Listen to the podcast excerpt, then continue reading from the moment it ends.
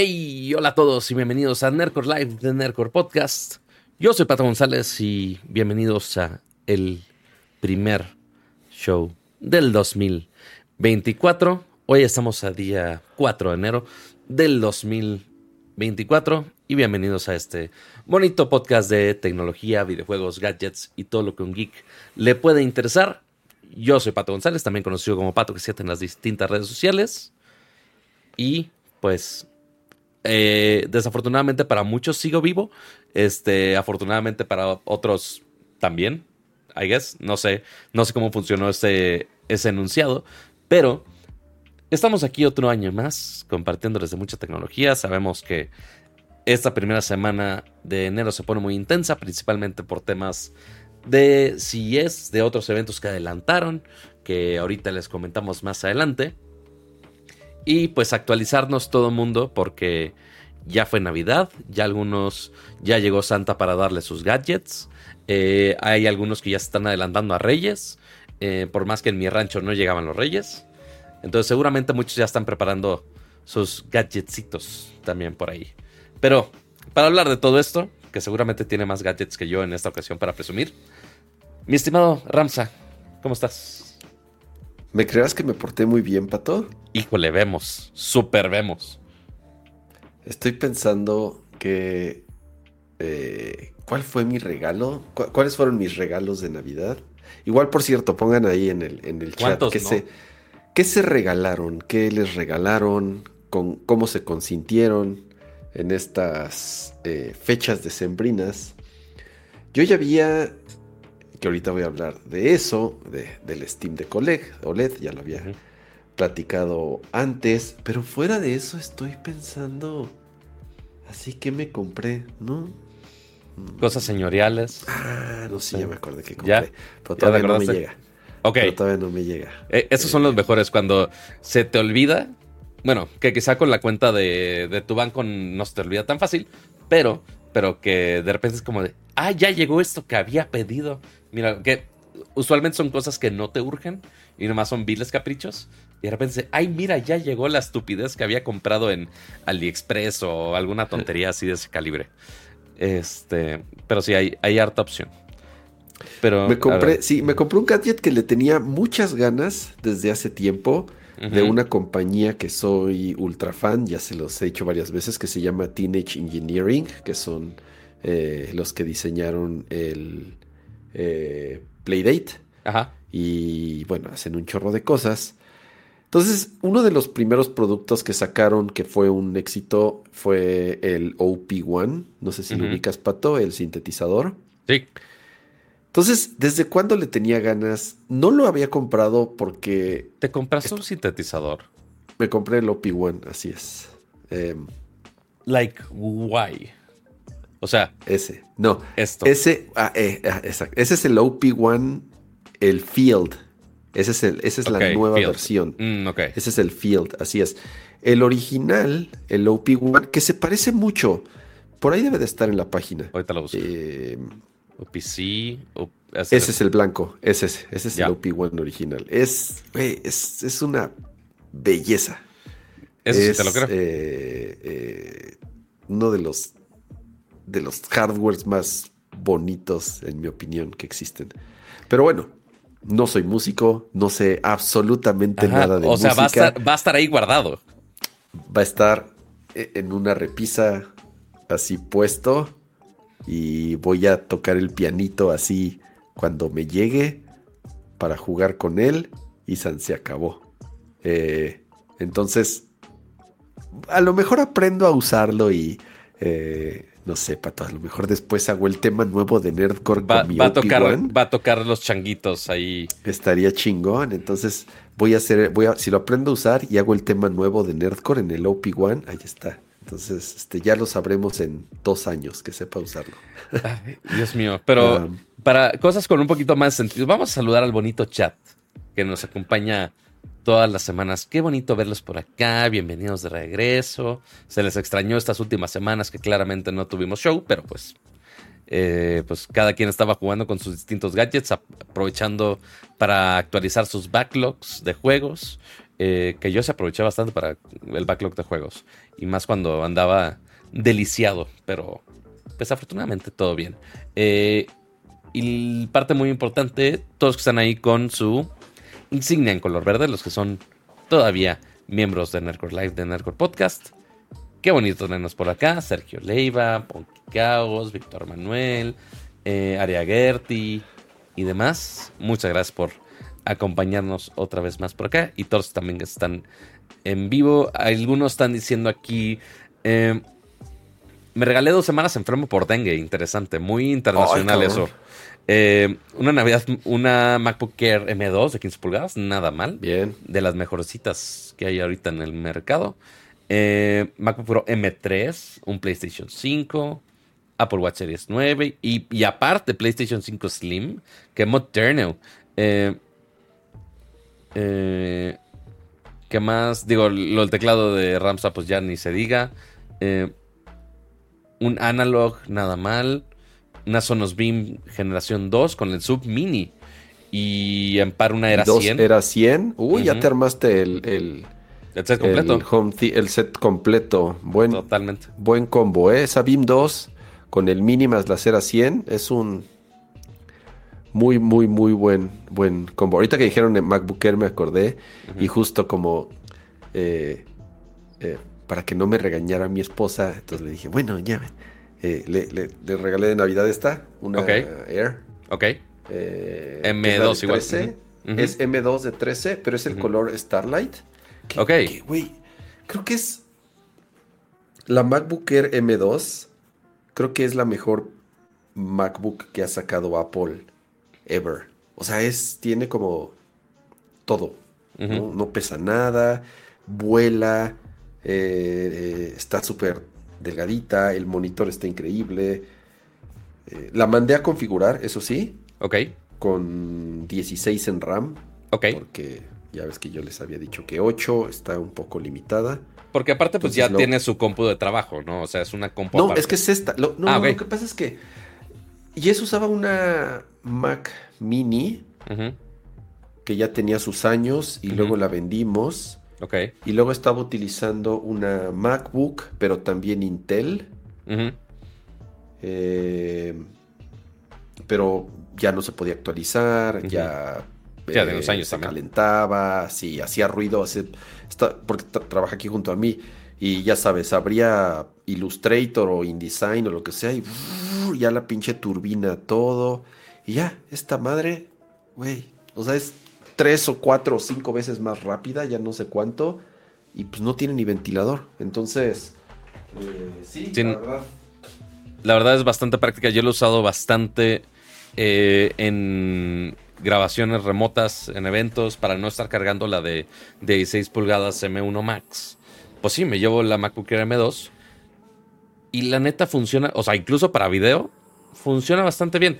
No tengo la pantalla HDR, eh, quizá no son 64 gigas, pero incluso la de 8 gigas, que es, la que tengo por acá, funciona de maravilla para la gran mayoría de las cosas. Y seguramente para CES haré lo mismo, llevarme otra vez la M2. Lo único que me da flojera es el adaptador de tarjetas. Es lo único. Fuera de ahí, está perfectamente bien. Sí, porque tú sí lo usas.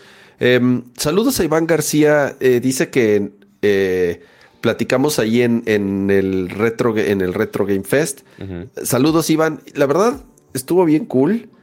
Eh, les había dicho que iba a ir a este evento que organizaron los chavos de. los amigos de Barcade. Y estuvo bueno, la verdad. Llegué ahí como a mediodía.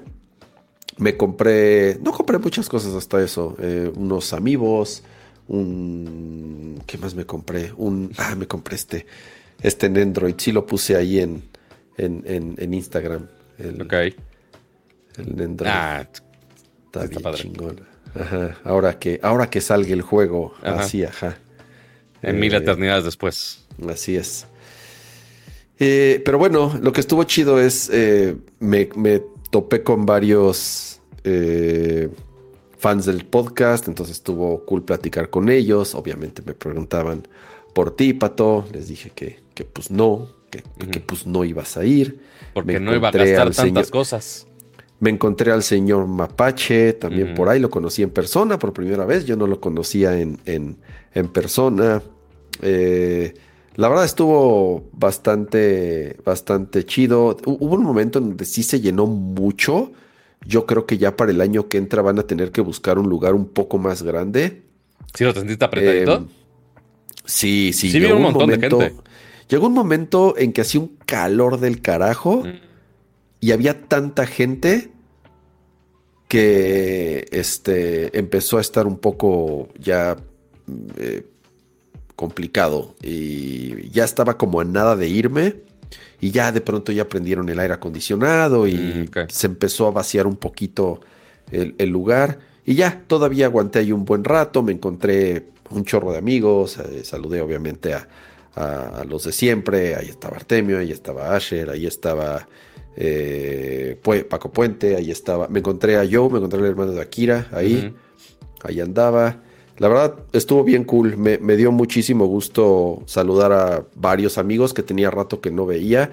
Y además, pues, los, los que se me cruzaban y me decían, ay, Razo, este, soy fan del podcast. Y pues ahí platicando de los juegos y que habían comprado.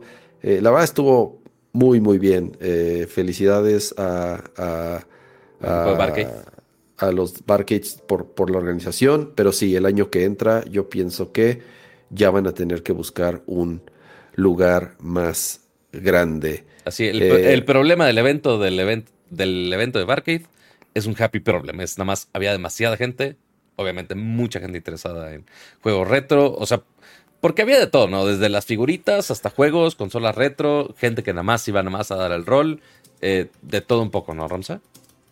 Así es. Eh, estuvo, estuvo bastante cool. Eh, muchas cosas pasaron estas. ¿Qué estuvimos, Pato? Pues casi un mes sin, sin, sin programa, unos 20 días, si no me equivoco. Sin bueno, programa. eso no es casi un mes, pero bueno, está bien. Así es, pasaron, pasaron varias cosas. Ahorita vamos a platicar también ya antes de, de, empezar con las noticias, porque sucedieron varias, varias notas eh, mientras no estuvimos haciendo el programa. Pero también otra cosa que pasó, Pato, y porque preguntaron ahí en el chat, tú tienes una, tuviste ahí un tema de salud, pero ¿cómo vas con eso? Eh, es un tema de salud interesante. Este, como diría eh, mi estimadísimo Alex Lora, las piedras rodando se encuentran, este, pero dentro de mi ser. porque sí, desgraciadamente eh, parece ser que apareció una piedra en mis riñones. Eh, lo cual te da un dolor bastante interesante. Y con interesante me refiero de la chingada. Em, porque si se sentía horrible, viernes 5 de la mañana me despertó el dolor. Yo de, güey, ¿qué es esto? Obviamente jamás lo había sentido. Eh, fui con un doctor de urgencia así googleazo porque, uno, a esa, a esa hora ni a quién le pregunto recomendaciones. Y dos, no es como que tenga así muchos contactos de, oye, ¿cuál es el doctor chido para esto acá? No tengo la menor idea. Entonces nada más fui, que me dijera qué estaba pasando, me restó suficientes drogas para que se calmara el dolor y ya eso tranquilizó las cosas. Y ya después de muchos diagnósticos de varios, que si recomendación, no recomendación, eh, que si debía haber confiado en el primero, que si no debía haber confiado en el primero. Eh, básicamente, eh, el resumen es sí hay una piedra en riñón, pero como en la tercera fase, ya en medio de salida, por así ponerlo. No en un tamaño tan grave. Eh, entonces, en teoría, no urge hacer una operación, es más bien. ¿Qué es un tamaño tan grave? ¿Qué es un No sé, no tengo. Son de esas cosas que ni me imagino, ni quisiera tener, ni tengo idea de qué tan grave puede llegar a ser. Igual, como dices, sí, supongo que puede llegar una, un nivel de gravedad que requieras una cirugía. Pero la tuya, hablamos, o sea, hablando de tamaño, ¿de qué tamaño es? ¿Como un chícharo? ¿Como una lenteja? La, la, descripción de la tomografía eh, dice que se encuentra una obstrucción de 4 por 5 milímetros. Ay, cabrón, si está, si está, si es un, si es, está grandota. Eso es un centímetro, Ramsa. Bueno, medio centímetro. Medio centímetro es una piedra de medio centímetro. Es como, es casi un chicha, es como un chícharo. Mm, alguien anda muy mal de sus medidas, pero. A ver, eh, Pato, medio centímetro sí es como un chícharo, perdóname. Eh, aquí es donde uno sabe medir qué son 15 centímetros y qué no son 15 centímetros. Ahorita no tengo mi regla a la mano, mi cinta de medir. Pero. Yo sé cuántos son 5 milímetros, Pato. Bueno. O sea, 4 por 5 es una, es casi una esfera. Es un poco, o sea, no es una esfera exacta porque es por al ser 4 milímetros por 5 milímetros. Pero sí es como un, como un chicharito. Sí está grande. Bueno, no sé, no sé qué tan grandes puedan llegar a ser. Ese es un chicharito muy pequeño, pero bueno, el punto es... Ver, es que espérame, espérame. Yo me imagino eso pasando por donde tiene que pasar para salir y me cago de terror. Por eso para mí es, por eso para mí es Impensable. Es, mucho, es mucho, claro, claro. Claro, no, eh, ahí lo que funciona es, parte de las drogas ayudan a expander toda, toda esa vía para que eventualmente pueda ser expulsada más rápido. Dos, ayuda a que también esa piedrita se pueda deshacer un poco más y que obviamente al momento de salir sea de un diámetro mucho menor. Eh, y tres, hartos analgésicos para que no duela nada. Eh, y ya, eso es todo, pero dentro de los tamaños, porque claramente la pregunta del millón con el doctor era de, oye, ese tamaño es de si operar o no operar. Fue de. Es grande, es chico, ajá, exacto. Nada, fue de. No, esa no. Esa sale. O sea, me dijo el último doc que ni siquiera te vas a dar cuenta. O sea, seguramente nada más estás haciendo tus deberes y nada más vas a escuchar un ting. Que, así que una piedrita toca la taza. Entonces, literal, tengo que. Y te rebota en el ojo. ¡Ah! Y ya. Tampoco, es una, tampoco es una, bala, y luego, vas, y luego vas a ir al oculista. no, bueno. este. No, eh, sí me dijo de. Entonces, imagínate, tengo que estar. Deja tú, pues ya yendo al baño. Es de. Ah, no, tengo que estar escuchando. Tengo que hacer el ASMR de. Así de. ¿Se escucha la piedrita o no escucha la piedrita? No. Ah, bueno, ok, está bien. Porque la primera opción era un colador. Y no, es, es muy. No es muy práctico un colador. Este. E, es más mugrero de lo que uno pensaría. Entonces, mejor escucho y ya si sale chido. Y si la recupero bien para analizar los minerales de ella, que según es algo de calcio, no, no, les voy a decir específicamente qué era, este, porque no me acuerdo. Eh, pero según la tomografía y depende de la dureza, se presume que puede es una especie de, calcificación, me hace sentido. Eh, supongo te prohibieron la Coca-Cola, los refrescos. Ojo, aquí no es ninguna recomendación médica, nada más para que nadie nos esté diciendo, están diciendo todo mal. Yo nada más le estoy diciendo lo que me contaron y lo que sé que me contaron de los doctores. Eh, no me prohibieron nada técnico. O sea, el primero de, oye, ¿alguna restricción alimenticia? de, no, nada más toma un chingo de agua. Fue de, bueno, eso tiene sentido. O sea, si necesito estar tomando mucha agüita para que eventualmente salga. Eh, y ya el segundo me dijo, o sea, ahorita está bien y pues sí, sigue tomando mucha agua, pero eventualmente si quieres evitar que se creen más, pues sí necesitas bajarle el consumo a ciertas cosas. Este, y sí me listó algunas cosas y obviamente la que sí se listó y que dijo, ah, eso puede causar problema, pues son cualquier refresco porque no es tanto el, azúcar de la coca o algo así, es más bien cualquier cosa gasificada. O sea, incluso hasta el agua mineral ya es suficiente para que te pueda madrear en ese sentido. Entonces, básicamente. O hacen botellas, Pancho, este, pato, así, este. En botellas de la coca. Aplicas la de la coca de piña y entonces ahí se la llevas al doctor. Mira, ahí está. Ay, qué horrible. Pero pero sí, entonces ahorita es literal nada más seguirme tomando mis drogas. El primer doctor dijo, ah, el tratamiento lo, la vas a sacar en dos semanas. Y el segundo doctor fue de, no, no, no, ese tratamiento puede tardar hasta seis semanas. Fue de, mm, ok. Y yo con toda la duda del universo, porque literal el domingo vuelo ya a los primeros eventos del vas A traer, vas a traer tu piedrita todo el viaje y entonces va a ir bien paseada esa piedrita en el 2024. Va a empezar. Esa, esa piedrita sacó su maleta en fin de año, le dio la vuelta a la cuadra como 15 veces y dijo: Voy a ir a viajar a todos los eventos sabidos y por haber. lo que me quede de vida. Y pues sí, me va a acompañar algunos viajecitos. Así que, pues, ni modo, ya no podré estarles mostrando coquita en el stream. Va a tener que ser un bachito eh, de agua. La, última pregunta, antes de pasar al siguiente tema, así de, ¿para qué no? Son de esas cosas que ojalá no, digo, ojalá no nos pase a nadie. Eh, ¿Te dijeron? ¿Te, te dijo el doctor cuál pudo haber sido la razón de eso? No realmente, o sea, porque no hay uno en específico, digo, cada cuerpo procesa las cosas distintas. Claro. Si hay algunas cosas que sí está el factor de, ah, pudo haber sido esto. Y pues sí, o sea, la, coca es lo único que se identificó así, este... ¿Tomas más o menos? Es que uno siendo regio, uno, de repente en streams pues aquí de, ay, pues bueno, en la cita, ay, bueno, que en la comida, ay, bueno, que en la cena. Entonces, hay, hay gente en pues Monterrey que desayuna con Coca-Cola. Es como de, güey, no, bueno. no mamen. Este, ya no, digo... le no le haces caso a Cristiano Ronaldo. Exacto. Coca no. Exacto, justo. Este, justo así. Eh, entonces, eso fue lo único, pero tampoco es como de, ay, toco una bebida gasificada y me voy a morir. No, tampoco. O sea, es nada más eh, bajarle al consumo regular. Me dijo, ah, oye, si vas un fin de semana y eh, alguna, algún evento social o algo así, está bien, te puedes tomar una que otra, no pasa nada. Es, es la regla de toda la vida, cualquier exceso es malo. Entonces, es, exactamente el mismo caso acá. Pero sí, afortunadamente me dijeron, sí, sí puedes ir a tu viaje, eh, no debe haber problema.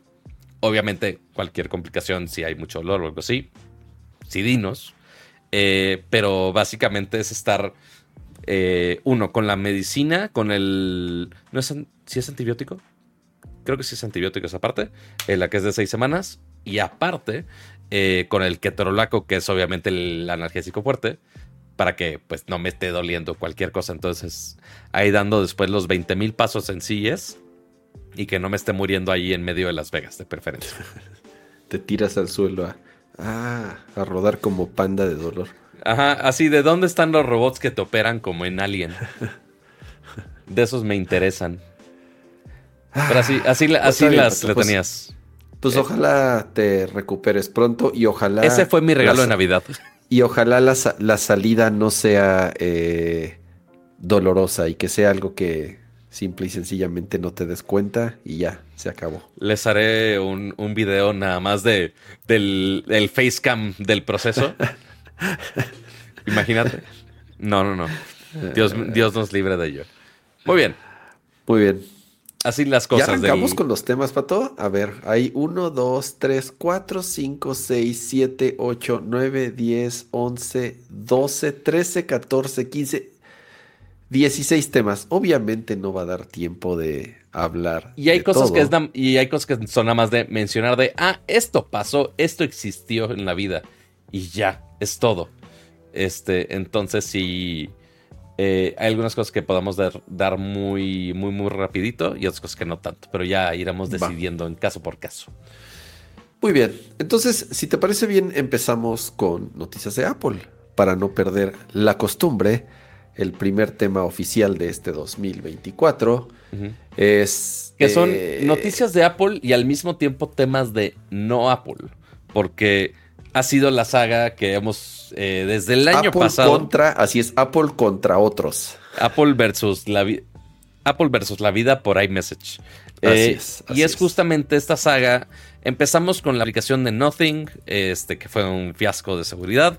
Después se, encontró la siguiente solución que más o menos estaba más decente, que era eh, Viper Mini, que usaba ciertos protocolos de Apple para que justamente pudiera usar iMessage sin necesidad de un servidor de iCloud, eh, digo de Max, sin necesidad de hacer eh, pasar contraseñas o hacer algo truculento al respecto. Pero eh, Apple sí tomó un poquito de cartas en el asunto, ¿no, Kamal? Sí, y se convirtió, y tal cual utilizaron ellos el mismo término, se convirtió en un juego del gato y el ratón. por un lado, ellos buscando más, no vulnerabilidades, pero tratando de darle la vuelta al tema de la autenticación para poder validar el dispositivo como si fuese un equipo de Apple.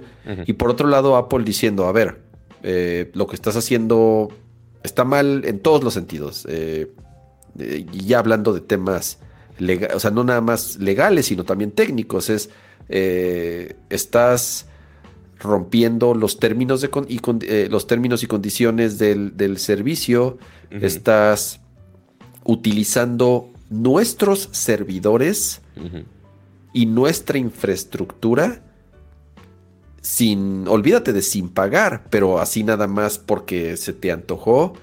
Eh, y entonces para Apple fue muy sencillo encontrar la manera en la que ellos estaban autenticando esos usuarios y simple y sencillamente pues los les, cerraban la puerta. ¿Por qué? Porque eh, de una u otra forma, por más que utilizaban un método que ya, sabíamos que existía, que es, y lo platicamos en, alguna ocasión en Nerdcore, que muy similar a cómo funcionaban las Hackintosh, era eh, eh, generando un número de serie de un, como si tuvieses un equipo de Apple, pero a ver, cuando cientos o miles de usuarios utilizan el mismo número de serie, pues es muy fácil darse cuenta de que algo está mal y simple y sencillamente se da de baja ese número y se, acabó.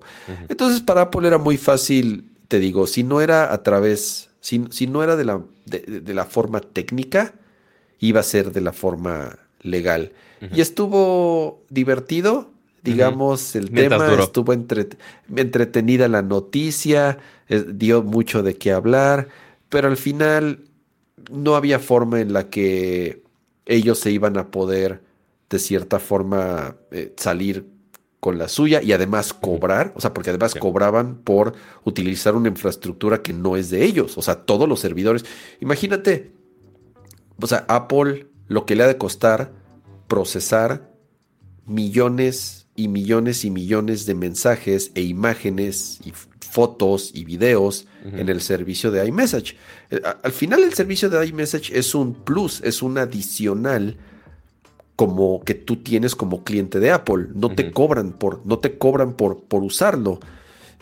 Tú compras un dispositivo de Apple, tienes una cuenta de Apple o registras tu número telefónico en un iPhone y tú puedes utilizar el servicio sin, sin, sin pagarle nada a Apple. Y Apple, entre comillas, absorbe o se come esos costos del ancho de banda, de los servidores, de la infraestructura, de la seguridad, de todo lo que tenga que ver, pues con tal de dar un buen servicio a los usuarios de su ecosistema. Entonces estos güeyes así se les, como dicen, se les hizo fácil eh, cobrar para usuarios que no tengan un iPhone para tratar de eh, pertenecer a este ecosistema, si le podemos llamar así. Para pertenecer a esta secta de las burbujitas azules y que no los discriminan. La secta de las burbujitas azules, que voy a volverlo a decir, es un tema muy de Estados Unidos. Y porque además ya empezó a salir la cuestión de los gobiernos de otra vez querer presionar a Apple y decir, ¿cómo? ¿Por qué eh, hubo un par de senadores eh, o representantes en Estados Unidos que dijeron, a ver, a ver, hay que revisar esto, porque no está bien que Apple no permita que otros, eh, que terceros se cuelguen de esta infraestructura? Y todo el mundo fue así de, pero a ver, es como si le pidieran a WhatsApp Que, abriera, que abriera su infraestructura o es como si le pidieran a Telegram, o es como si le pidieran, o sea, es como si le pidieran a cualquier servicio de mensajería que además son más utilizados que Apple. Ni siquiera es un tema de, monopolio, volvemos a lo mismo. App, iMessage no es, es por lejos. Eh, a nivel global nada que ver. a nivel global, a nivel global no son, no son nadie. O sea, iMessage no es nada. Primero, o sea, si, si, quisieran regularlos y abrir las puertas a terceros, pues tendrían que voltear a ver primero a otros que sí son realmente los que se utilizan en todo el mundo. Y no es así, porque algún también en algún momento dijeron, no, está mal que Apple no deje utilizar, no deje comunicarse eh, a dispositivos de Android y Apple es así de, pero pues no es que no dejemos dejarnos de comunicar, o sea, pueden mandar, un mensaje, normal y lo recibe perfectamente. Ahora pueden utilizar WhatsApp, pueden utilizar Telegram, pueden utilizar, hay miles de plataformas de mensajería. No es que nosotros estemos evitando que la gente se comunique con un iPhone. Entonces, eh, fue estuvo interesante.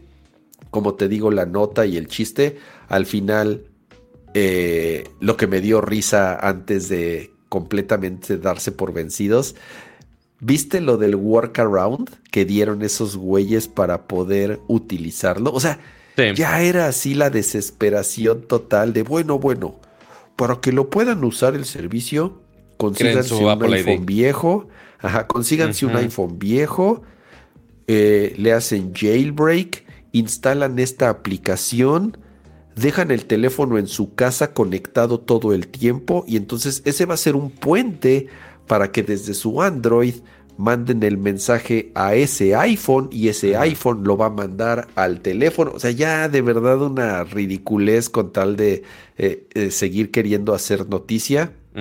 Y ya ni siquiera eso, ya al final dijeron, no, ¿saben qué? Ya, ahí muere, se acabó. Sí, no, duró como un par de semanas que intentaron hacer justamente estas soluciones, estos workarounds. Eh, que me sorprendió que, o sea, realmente estaba respondiendo el equipo de Viper muy, muy, muy rápido este, a los bloqueos de Apple. Pero, ¿cómo le vas a ganar a Apple? O sea, tecnológicamente hablando, toda la infraestructura la tienen ellos. O sea, pues claramente Apple iba a bloquear todos esos loopholes que habían encontrado. Porque, pues sí, era como dices, pues Apple decía, oye, pues vas contra los términos y condiciones y pues nada más te bloqueo esto. Ya, se acabó.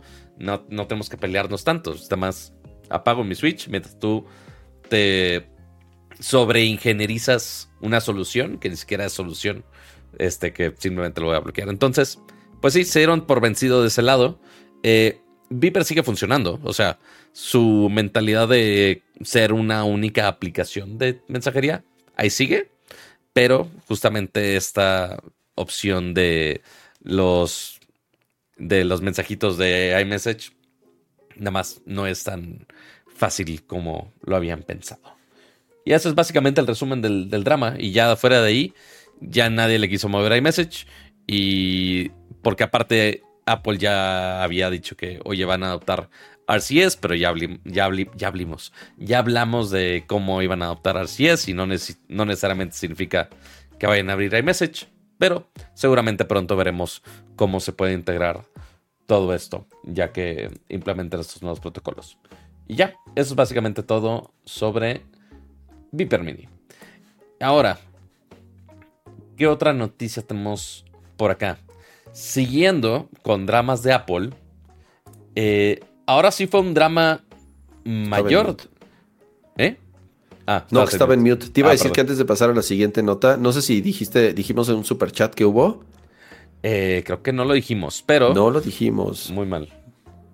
Eh, pero mira, aquí Yo lo digo. Muchas gracias, Arturo Reyes, por ese super chat y ahí de platicando de qué fue lo que le llegó esta Navidad. Dijo Navidad, dije Navidad. Dice Santa dejó un PlayStation 5 y unos AirPods tercera generación. Feliz año a ambos y que sea muy exitoso. Muchísimas gracias Arturo por tu super chat. Muchísimas gracias por los deseos. Igual que sea un año muy exitoso para ti y qué mejor forma que con esos dos regalitos muy buenos que te llegaron. Muchas gracias Arturo por el primer super chat del 2024. Así es. Muy bien. Ahora, siguiente eh, es todavía dramas de Apple, pero ahora lo interesante es que ahora es un punto donde sí le afectó a Apple negativamente y que Apple no pudo hacer absolutamente nada al respecto. Y estamos hablando de un bloqueo que hubo específicamente de los Apple Watch. ¿Qué estaba pasando con los Apple Watch? Básicamente se descubrió que estaban infringiendo una patente eh, de otra empresa y que eso atribuía a que, pues como Apple les había robado de cierta manera esa tecnología, pues no debían de vender su producto. Entonces, el Apple Watch Series 9 y el Apple Watch Ultra 2 técnicamente no podía venderse en Estados Unidos por ley, totalmente. Eh, es parte de, una tecnología de una tecnología muy específica de los sensores. No recuerdo cuál exactamente. Ahorita busco cuál. Eh, pero, pues básicamente Apple tuvo que doblar las manitas y entre el porque ya saben, procesos legales en Estados Unidos se ponen súper divertidos y más con patentes. Y aparte en fechas decembrinas, ya estaba a punto de cerrar el año. Entonces como que las cosas no iban tan rápidas como Apple le hubieran gustado. Y resultó en que sí, efectivamente, hubo algunos días donde Apple no podía vender los relojes y que no lo podías comprar ni en la tienda en línea, ni tampoco lo podías comprar en las tiendas, al menos nada más en Estados Unidos, porque la patente nada más aplicaba ya, ¿no, ¿No Ramsa? Sí, la compañía que eh, demandó Apple se llama Massimo y está relacionada con el sensor que mide la, el, oxímetro, o sea, la cantidad de oxígeno en la sangre. ¿Qué es lo que pasa? Esta compañía ya tenía patentada cierta tecnología para poder hacer eso en un dispositivo pequeño, no necesariamente un reloj, pero bueno, un, dispositivo eh, de, cierto tamaño. Lo que pasa es que Apple contrató, bueno, varios empleados de esa compañía se fueron a trabajar a Apple. Eh, o sea, Apple sabía de esta compañía. Quiero pensar que ya en algún momento hubo algunas negociaciones por parte de Apple para poder utilizar esta tecnología. Tal vez no llegaron a un acuerdo y Apple dijo, ok, muy bien, entonces vamos a desarrollar nosotros nuestro propio sensor. Y pues de paso, eh, alguien quisiera venir a trabajar con nosotros por mucho dinero, entonces algunos empleados de esa compañía se fueron para allá, obviamente no les pareció y demandaron a Apple por diciendo que ellos habían robado o estaban utilizando tecnología eh, y no habían pagado o no habían llegado a un acuerdo para poderla utilizar. Totalmente. ¿Qué sucede? Una, una corte declara que eh, efectivamente Apple está violando algunas de estas patentes y híjole, el tema de las patentes es muy complicado, a veces es muy estúpido, a veces tal vez, eh, no sé, eh, en temas de software y sobre todo es muy complicado lo de las, patentes y sobre todo en Estados Unidos cómo las compañías utilizan las patentes para guerras. O sea, no, no, guerras en literal, sino eh, temas muy complejos de, de, cómo las mismas compañías utilizan sus patentes y cómo las comparten o las guardan con, sus competidores para poder seguir operando. Pero bueno, eh, Apple dice, ok, muy bien, voy, yo voy a decir lo que la corte nos, nos diga que tengamos que hacer. Y, por detrás es lo que se leyó es que Apple dijo no vamos a negociar con esta compañía. Obviamente Máximo, sin saber los detalles, seguramente querían mucho dinero o peor aún, querían cierto porcentaje por cada Apple Watch que se vendiera, lo cual es, es, muy probable. Entonces Apple dijo no, ¿no? no o sea, no tendríamos por qué hacerlo. Nosotros no estamos violando ninguna patente. Entonces, eh, que, las cortes lo decidan. Y bueno, pues la corte decidió que, bueno, una corte en particular decidió que eh, eh, Apple sí estaba infringiendo una de esas patentes y que tenía que dejar de vender el Apple Watch de inmediato. Apple publicó una carta diciendo, dirigida al presidente eh, que ellos así es, que ellos confiaban en que el gobierno tomara la decisión adecuada, porque si no, pues iban a tener que retirar el Apple Watch del mercado. También Apple, de cierta forma, poniendo una presión muy grande directamente en el presidente, o sea, casi casi diciendo, a ver, si la gente no puede comprar Apple Watch, es por culpa del gobierno que nos está prohibiendo eh, venderlo. Y, más cuando, y más cuando el, gobierno de gringo pues ha estado bloqueando tecnologías de chinos por doquier y todos los gadgets chinos o agregándole aranceles extras. Y pues, ok, compañías casi, casi totalmente americanas, pues han sido Apple, ha sido un gran ejemplo de ellos. Pero si, si ahora le ponen el freno es de, ¿dónde está tu apoyo a la economía de Estados Unidos y de las empresas gringas? Entonces sí, sí había mucha presión. Deja tú este, de Apple, sino un, bastante política al respecto. Sí, bueno, al final Apple tuvo que retirar de la venta de... Eh, lo que, tuvieron, lo que pudieron hacer es en el sitio oficial y en las tiendas de Apple, porque Apple directamente no tenía control en las tiendas de terceros. O sea, tú podías seguirlo comprando en Amazon o podías seguirlo comprando en Walmart o en Costco o donde sea que siguieran vendiendo los, los que productos. Que stock principalmente. Así es. Pero tanto Apple en línea como en sus tiendas lo dejaron de vender, creo que dos o tres días. porque lo que hicieron fue una apelación y ya después otra corte decidió que efectivamente eh, es algo que iba a tomar más tiempo y que no podían tal cual decidir así de un día para otro que tenían o que, que debían dejar de vender los dispositivos. Entonces le permitieron a Apple volver a empezar a vender el Apple Watch de nuevo a los dos, tres días, ya otra vez estaba el, el reloj disponible para que todos compraran su Apple Watch en, en, fin de año. Y es algo que obviamente van a tener que llegar a un arreglo. Son de esas cosas que estaba leyendo así de Apple podría comprar la compañía. Cállate, decir. qué raro de ella. Silencio, oye Siri, silencio estas cosas del eh, demonio. Alguien, quite, alguien quítele las patentes de la Cirila para que se calle. Eh, Apple podría comprar la compañía si quisiera. Eh, no lo va a hacer. Ellos es una compañía muy terca y creo que todos lo sabemos. ¿Por qué sigue hablando esta? No sé. el 2024 es la revolución de las máquinas este, empezando con la que menos hubiéramos esperado que tuviera vida propia, que es Cirila. Pero a ver, entonces, eh, la empresa es muy necia. Por más que Apple pudiera darles a billetazos, se ponen como los difíciles. Y pues justamente así se van a quedar sin... Ambos se van a estar peleando por doquier hasta que ya una corte dé por hecho uno u otro. Pero va a tomar su tiempo y a ver si. O sea, porque si hay una posibilidad de que Apple sí pueda terminarle pagando por las patentes a esta empresa, pero ¿cuáles son las posibilidades? ¿Quién sabe? Sí, pero si te fijas, lo que pasó con la respuesta de Apple es que ellos no están dispuestos a ceder porque estos güeyes han de querer. Imagínate lo que no han de querer estos güeyes. Ah, obvio. Eh, es como en el caso, hablamos de lo de Casetify hace unos shows de, oye, pues sí, una empresa que sabemos que figura en miles de millones en la bolsa y pues que le están copiando literal los diseños a otra empresa, pues no, sí, sí queremos varo, sí queremos de, esos ingresos.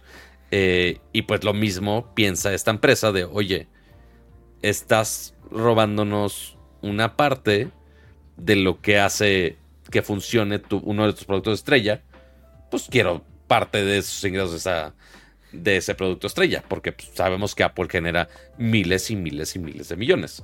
Este, entonces, quién sabe qué tan descarado está el número que hayan pedido, eh, pero seguramente es alto, considerando que sí implica que se pueda vender el producto o no. Así es.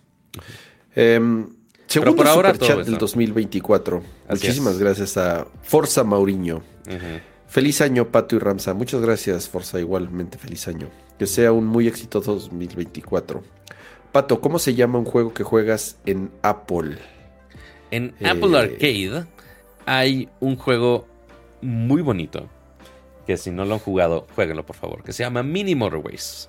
Que es contrario a lo que uno pensaría. Es un juego de intencionalmente controlar el tráfico. Está bien padre. y hay otro, ¿no? ¿De tren? ¿El del tren? Correcto. Eh, estos güeyes de Dinosaur Polo Club sacaron los dos juegos, que es Mini Motorways y Mini Metro. Ah, Mini Metro. Según yo, Mini Motorways nada más está en Apple Arcade. Justo está Arcade, Steam y Switch. Okay. Y el Mini Metro sí puedes comprar el, juego solo en, en, plataformas digitales. Este, hasta en el App Gallery de Huawei, Dios mío. Eh, pero sí, Minimal Waste, lastimosamente, si lo quieres jugar en celular o en iPad, o, en iPad funciona bastante bien. Eh, pero sí, nada más en, en arcade. Por más que nada más quiero comprar ese juego y listo. Pues ni modo, así son las suscripciones de juegos. Pero sí, es el, el bonito juego recomendado siempre para viajes y que, eso, que es offline el juego. Que para muchos viajes siempre es difícil encontrar juegos offline. Ese es tota-, totalmente offline. Entonces, está perfecto. Al menos que quieras competir en los eh, challenges diarios o cosas así. Ahí sí tendrás que ser online. Pero fuera de ahí, el 99% del juego es offline, sin problema alguno. Muy bien, entonces, es el tema del Apple Watch eh, con temas legales de miles y millones. lo cual nos lleva a otros temas legales de miles de millones, pero ahora en un mundo un poquito más relacionado a lo que hace Ramsa y muchos otros diseñadores en el mundo. Y estamos hablando del el drama que se hizo hace algunos meses. Ya ni me acuerdo cuándo empezó el, tema de... Casi se cumple un año. ¿Ya un año? Madre mía. Sí, o sea, casi, no, llegó al año, pero casi se cumple un año desde que, o sea, que cuando se dio esa noticia. Pues mira, casi se cumple el año, pero tanto tiempo pasó, tan complicado fue el proceso, que justamente, primero Adobe quería comprar esta plataforma, ¿es el, término correcto? sí, es una plataforma, es una web app, es una app. Es, es una, es una app. Es, es un app, es un web app. Por más que a muchos no les encanta el término del, del web app o que funcionen las cosas en, en web apps. Eh, pues Adobe, siendo el magnate del diseño habido y por haber, que tiene casi casi un monopolio de. Bueno, no casi, es, es bastante grande su monopolio de aplicaciones de diseño de todo tipo. Pues justamente dijeron, ay, pues vamos a comprar esta aplicación que es básicamente ahorita el estándar de diseño de UI UX en todo el mundo. Pero le iban a comprar por literal. ¿Cuánto era? ¿Un billón? 20, mil millones de dólares. Oh, su madre, 20, billones gringos. 20, 20 billones, 20 mil millones de dólares. Madre mía. Entonces, si era una cantidad de varo bastante grande pero también era un movimiento bastante grande, porque fuera de Figma, pues son pocos los competidores que realmente le hacen frente en el mundo del diseño UI. Sketch tuvo sus años de gloria, eh, lo abandonamos muy rápido, todo el mundo, creo, este, por Figma. Eh, Más o, sea, sí, sí, o sea, lo que, lo, que estuvo cabrón es que Sketch, Sketch llegó a ser el estándar de diseño de UI, como dices. Eh, y llegó Figma y les comió el mercado rapidísimo. sobre todo en cuando fue la pandemia. Ahí es en donde al ser al, enfocarse en ser una aplicación colaborativa en tiempo real, eh, web app, eh, universal, o obviamente correa en cualquier plataforma, le comieron el mercado a Sketch de inmediato.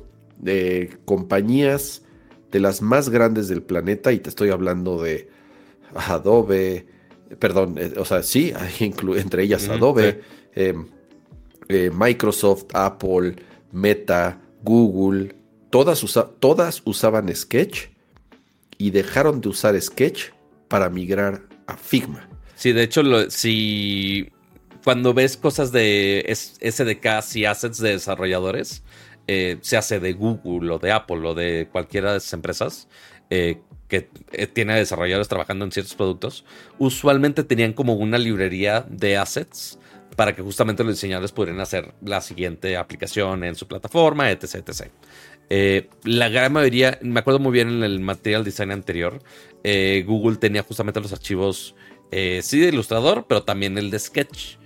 Y ahora, ya que justamente le rascas a las guías de diseño de Apple y de Google, ya no tienes las librerías de Sketch, únicamente tienes las librerías de, Figma y ya los assets en RAW si realmente quieres sufrir. Pero sí, ya están las librerías en Figma para que todo el mundo pueda trabajar en ellos como ahorita está haciendo en la gran mayoría de la industria.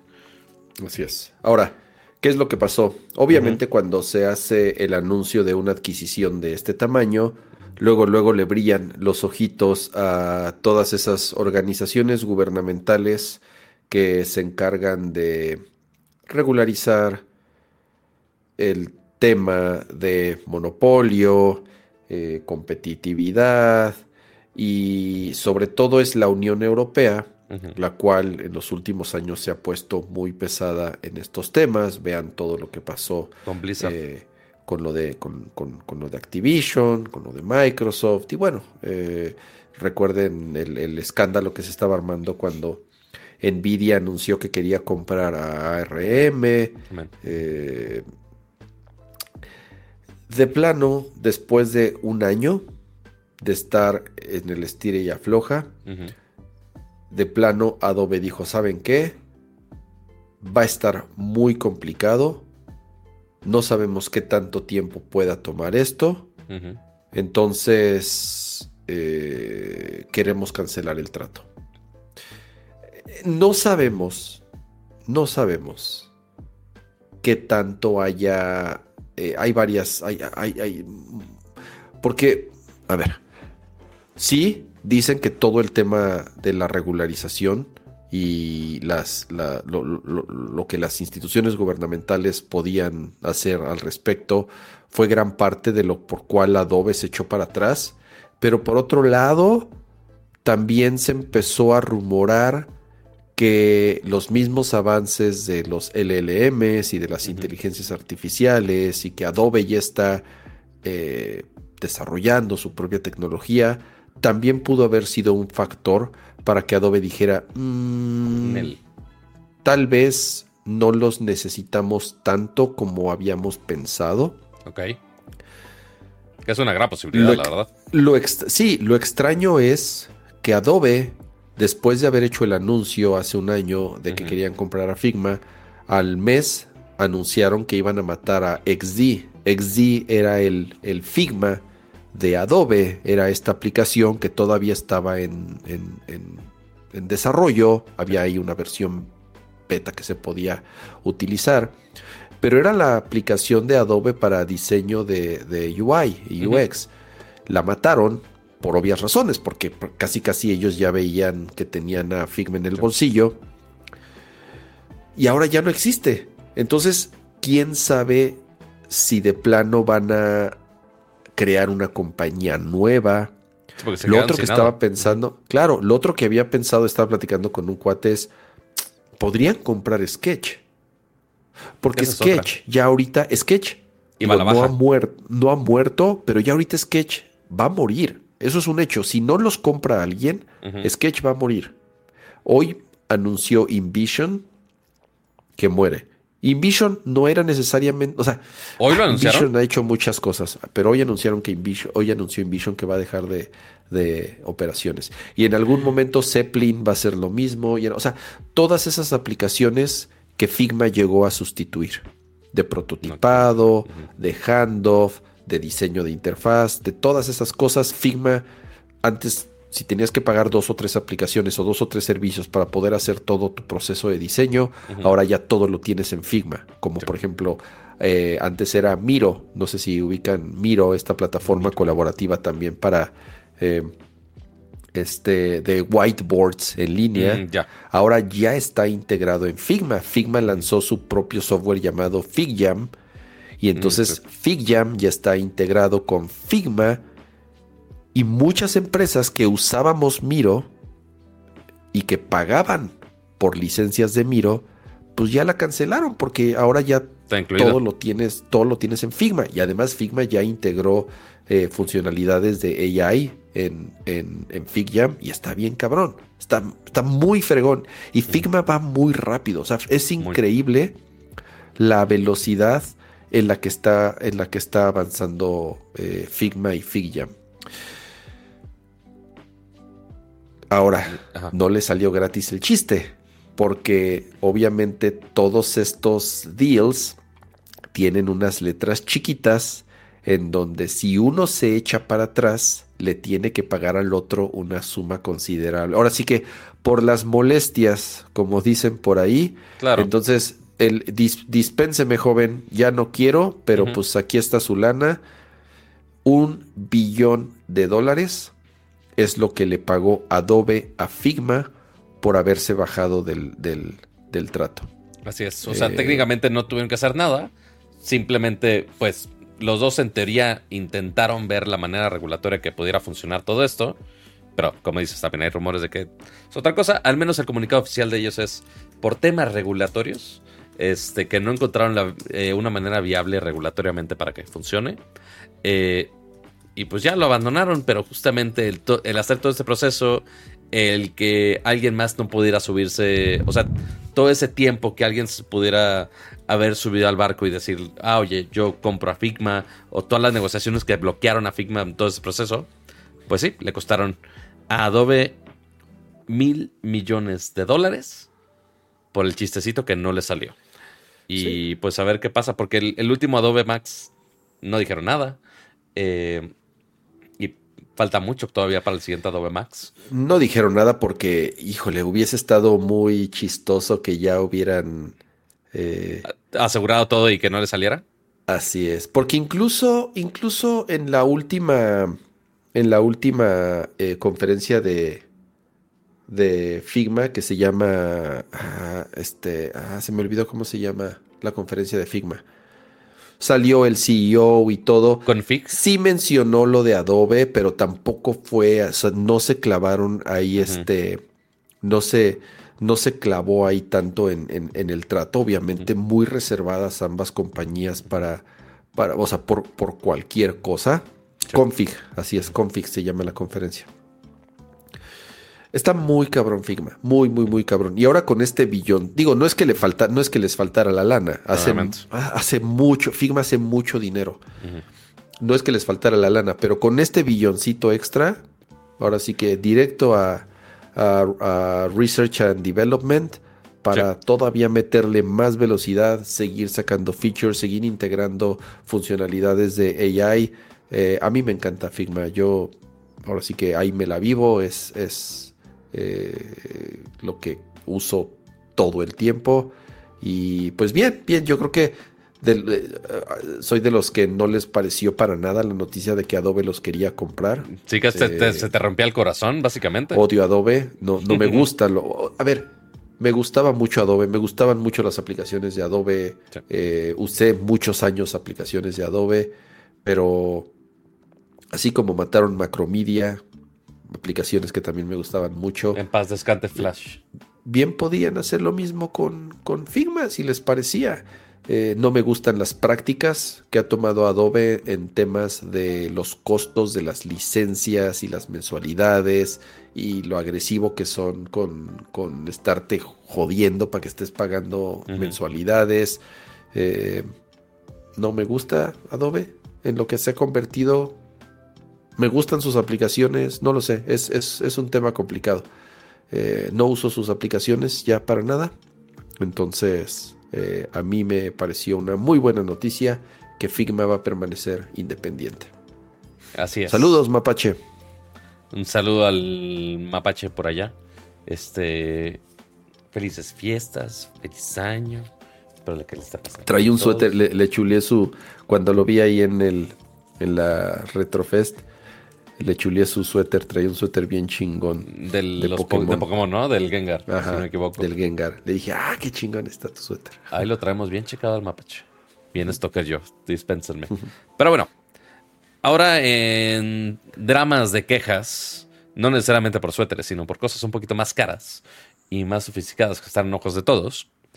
Ahora, así yo, yo forzando la transición así de yo quiero hacer esta transición de tema. Dale, dale, dale. Bueno, la transición de tema es que demandas grandes de el New York Times versus OpenAI.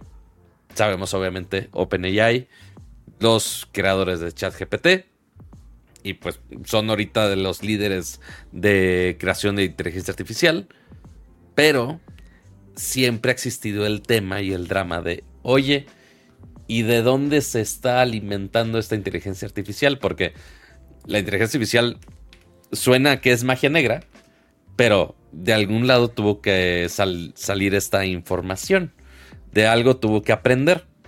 Y resulta ser que el New York Times dice, no, el problema es que ChatGPT aprendió, o más bien las distintas plataformas de OpenAI, aprendieron utilizando miles bueno, más bien, millones de artículos, dice aquí justamente la nota del New York Times, casualmente. Eh, bueno, no casualmente, pues claramente el New York Times iba a agarrar sus datos para ello. Eh, está acusando a OpenAI de que usaron millones de artículos del New York Times sin permiso y que se usaron para entrenar a los chatbots de la empresa con ello. Entonces es una gran demanda que sucedió, ¿qué fecha tiene esto? el 27 de diciembre, ya para terminar bien el año, dijeron, ah, vamos a empezar muy bien el año con, con cosas agresivas. con nada más y nada menos con una demanda de este calibre. Eh, no dijeron números de cuánto están pidiendo, sí. Que yo sepa. No estoy seguro, pero esto va a ser noticia ya de todos los días mientras no existan una regulación leyes o regulaciones de algo que es muy nuevo, de algo que los gobiernos todavía no saben cómo regularizar, que las empresas no saben cómo proteger su información o hasta dónde eh, está bien que se utilice la información en bien de estas nuevas tecnologías. Le preguntaban a Satya Nadella, no me acuerdo en, en, qué medio fue, y una de las preguntas fue eh, al respecto de esto, antes de la demanda, obviamente. Le dijo, oye, a ver, eh, y, le dicen algo, algo como, ¿qué va a pasar con la manera en la que se entrenan estos modelos? Porque al final del día, la información con la que se entrenan, pues no es de ustedes, es información de otras compañías o de otros medios que ya están levantando la mano y que no les parece que, se esté utilizando su información para que otras compañías hagan dinero, todo esto que hemos, así como los artistas están también levantando la mano y demandando porque utilizan sus obras para poder entrenar estos modelos, para que estos inteligencias artificiales puedan generar estos dibujos o obras o imágenes o todo lo que pueden generar con ellas. Y lo que dijo Satya Nadella fue algo así como, pues es que, pues es que es el Internet, el Internet está abierto, es como si tú buscas en Google, pues tú vas a encontrar todo lo que comparten todos en Internet y la información está ahí. Entonces funciona de una forma similar. Eh, estos modelos acceden al Internet y pues si la información está abierta al público, pues es como si una persona aprendiera. Eh, fue, fue una respuesta, parecería como muy lógica, pero por otro lado me pareció muy inocente Sí, como, totalmente. Como, como diciendo, pues que no tiene nada de malo, ahí está toda la información. Básicamente lo, que está, lo que está diciendo Satya Nadella es, a ver, mira, ahorita que está de moda, vamos a buscar la imagen de Mickey Mouse. Ah, oye, está en internet, entonces yo la puedo así, literal, literal, nada más ponerle copy y ya la como ya está libre, como lo encontré en internet, entonces ya lo puedo usar para lo que yo quiera. Es como de, mm, no tanto, chavo. O sea, sí, aquí está la foto y le puedes, la puedes manipular y le puedes mover muchas cosas, pero eso no significa que la puedas usar. Ahorita la única, que, sí, ahorita la única que sí se puede usar es esta, esta, nada más. Este, todas las demás, Nel. Entonces, pues más o menos entra el mismo criterio. O sea, aunque sea hay derechos de autor desde un escrito, una idea, una imagen, de, todo hay derechos de autor. Eh, el hecho que lo encuentres en internet y que lo puedas googlear no significa que tú tengas autoría y permisos de, de hacer uso de ello. Porque aquí el tema, porque pon tu, si, seguramente si hay muchos que están estudiando, que ya estudiaron, oye, voy a investigar en Google sobre X tema. Oye, según el artículo del New York Times, uno citado, eh, salió este reporte de X, Y, Z. Ok, cool. Uno, estás dando crédito. Y dos, estás usando la información para fines no comerciales. Que también es muy importante ese lado. Del otro lado, o sea, si yo aprendí de, oye, aprendí en internet, en un video de YouTube, de cómo se hace X proceso más chido para vender pan no sé, para poner un ejemplo muy burdo, pues ok, tampoco es como que tienes que, esa persona te va a mandar porque aprendiste en internet. Pero si estás haciendo uso de toda esta información para alimentar tu plataforma y que después la estás comercializando, pues ahí ya sí, que estás haciendo miles de millones de dólares gracias a la información de reporteros, eh, periodistas. Y que ojo, también, ah. también es importante que el New York Times es un medio de pago. O sea, hay muchas cosas que puedes googlear y las, y las ves gratis. Este, pero muchas otras cosas también son de pago. creo que también puede tener parte al respecto. Si hubiera sido con una empresa menor o que alguien nada más, oye, lo aprendí del New York Times esto, entonces hice esto, aquello. Pon tú quizá no hubiera hecho tanto ruido, pero considerando que ahorita OpenAI es lo que, lo que está en boca de todos, básicamente, eh, y de todas las empresas, y que lo vamos a ver en todo maldito es Hablamos en eh, algunos shows pasados de cómo están dependiendo demasiadas empresas eh, de OpenAI. lo hablamos justo antes de que saliera Altman de. Ya ven todo ese drama que, lo corrieron y que no lo corrieron ah, y que regresó. Antes de todo ese drama, este, justamente, pues ahorita están en el ojo de todos. Similar a lo de Figma de, oye, pues si es un cliente grande, o de, perdón, lo de Apple y la demanda del sensor. Si es alguien que sabemos que está generando miles y miles de millones y que están haciendo, aunque sea un uso mínimo de algo mío, voy a clamar ese .001%, pero ese .001% son millones a esas alturas. Entonces, todo mundo que vea cualquier rastro de, oye, usaron mi información, claramente la van a aprovechar para sacarle bastante varo. Sí, y, antes de pasar al siguiente tema, como les decía, esto va a ser, eh, este año, bueno, nos vamos a cansar de estas noticias que mientras todas estas empresas de diferentes modelos de lenguaje y de hoy sigan creciendo y sigan haciendo mucho dinero, a otras no les va a parecer y van a querer un pedazo de ese pastel porque hasta cierto punto, pues bueno, ellos están en su derecho de decir, no me gusta que estés haciendo mucho dinero con mi información. Entonces, pues me toca una parte. Eh, y vamos a empezar a ver, yo creo que al mismo tiempo, regulaciones, leyes, y gobiernos, ya sea principalmente Estados Unidos y la Unión Europea, eh, viendo cómo se puede de una u otra forma empezar a poner orden. Eh, a veces lo hacen bien, a veces lo hacen fatal, y más con esto que es tan nuevo, por eso por eso no han sabido reaccionar. Digo, ha habido ahí algunas declaraciones de que, pues, o sea, creo que están, están más preocupados de que, eh, de que no nos maten las AI mm. y que no, y bueno, y, pues el otro tema económico de que pues no se deshagan de millones de trabajos en el mundo y que haya una crisis este, de empleo a nivel mundial, que nos guste o no, ya está pasando.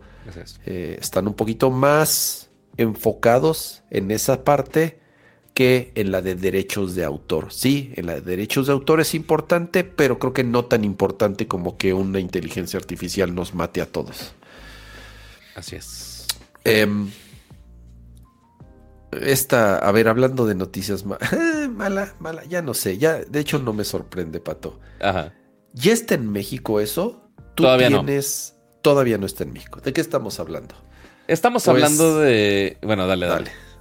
Eh, resulta que Amazon dijo, no, pues creo que no, no me sale tan bien que la gente que pague Amazon Prime tenga acceso a Prime Video, entre comillas, gratis.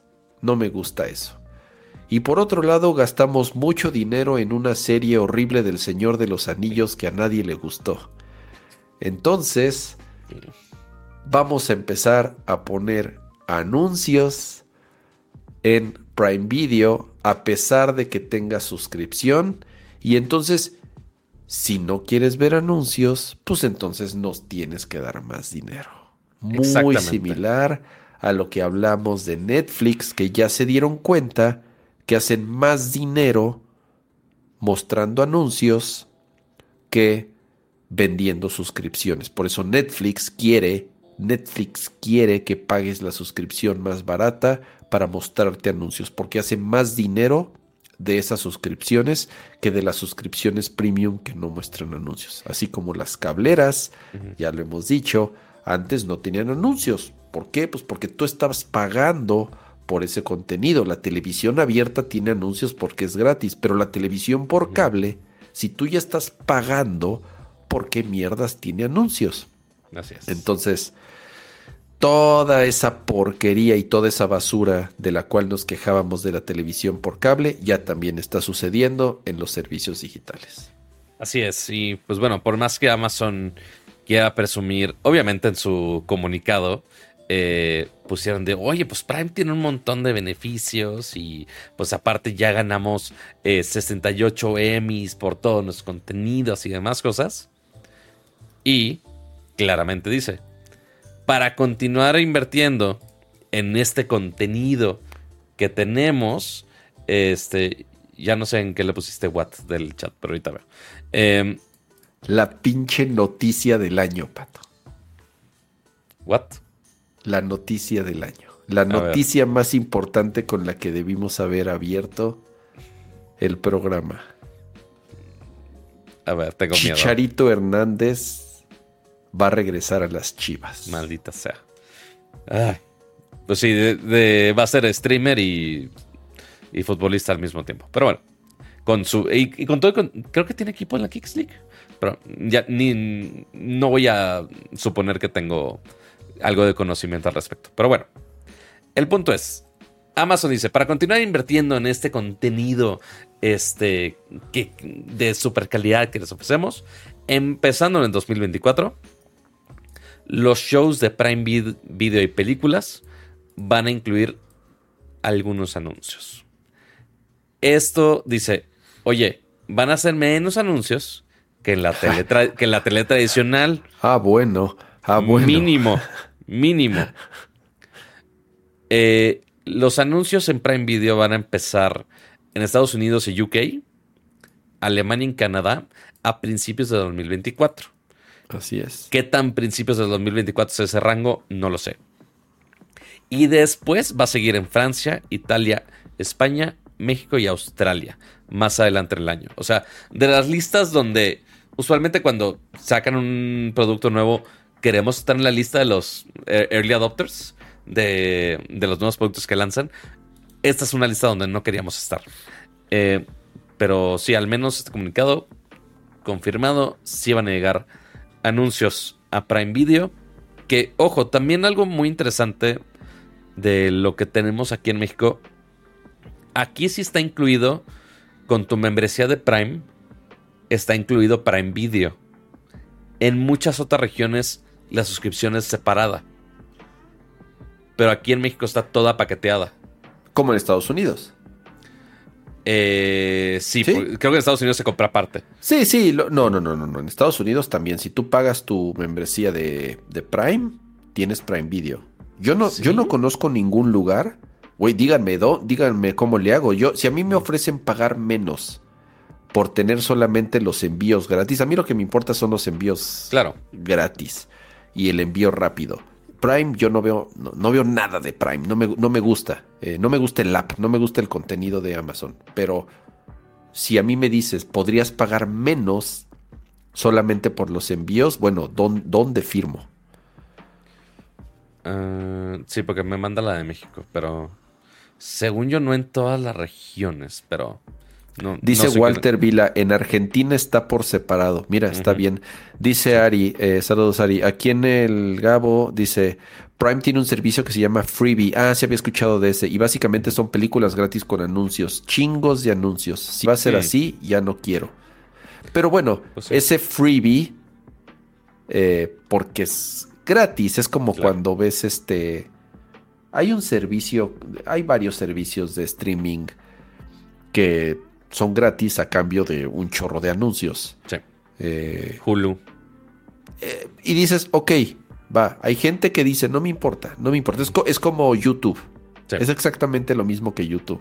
Hay gente que prefiere no pagar y te ponen o incluso Spotify. Bueno, o Spotify, así es, o Pluto TV, así es. O sea, está bien, está bien. Así funciona el Internet, así ha funcionado la televisión abierta y el radio y todos los medios toda la vida. Si tú quieres ver contenido sin pagar, pues te jodes si ves anuncios de La Costeña y de farmacias similares y de Genoma Labs. Y que, y que muchas veces la queja era de, ok, dame una opción para poder consumirlo sin anuncios. Lo, lo hablamos en su momento en Twitter cuando, cuando era Twitter Blue y no madres de Elon Musk todavía, la, la duda del millón es, ¿cuánto me va a costar poder tener Twitter sin anuncios? Porque, pues, ok, si lo estás viendo en tu navegador no es tanto problema, pero en las aplicaciones sí era un lío. Em, y al menos de lo que anuncian aquí es, sí te vamos a dar esa opción de que lo tengas sin anuncios, pero obviamente va a costar. Vamos a ofrecer una pero opción. ya estás pagando. Yo ya estaba pagando por eso. Correcto. Sí, o sea, o sea no, es, no, es, no es que lo tenga gratis. Pagas, pagas una buena lana por, bueno, no sé cuánto. Sí, sí, sí es una buena lana. La anualidad o mes a mes, como lo pagues por Prime. Y era parte del servicio.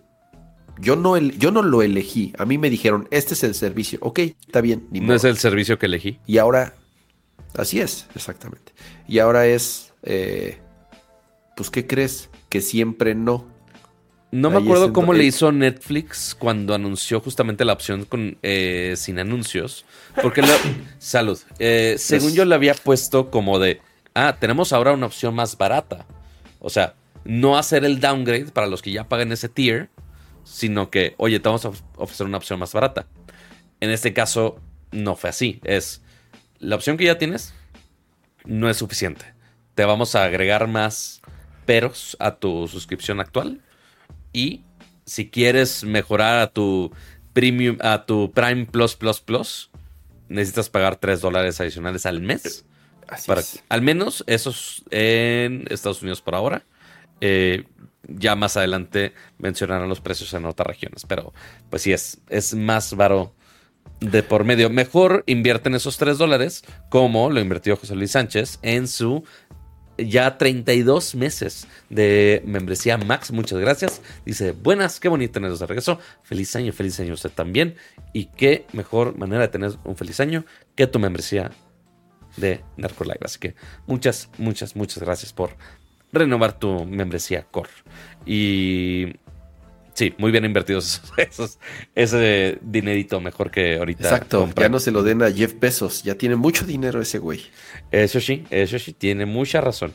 Eh, o que saquen un plan de, como te digo, ok, quieres tener Prime Video, paga más. Va, está bien, hay gente que va a decidir pagar más por tener Prime Video sin anuncios. Pero hay quienes no nos interesa y que yo preferiría pagar menos solamente por los, envíos. gratis. Pero pues, obviamente a Amazon le conviene tener eso paqueteado. Digo, sí, es como, es como cual, igual, lo comparamos con la tele antigua. Pues, sí, oye, me encantaría nada más pagar en su momento cuando salía eh, Game of Thrones o cuando va a salir House of Dragon, ahora sabes este año. Oye, nada más quiero HBO, no quiero los 20 mil canales que me incluyes en la suscripción que cuesta un dineral. Ah, pues no, no se puede, tiene que ser en ese paquete joven. Y pues sí, ahí es donde te lanzartan.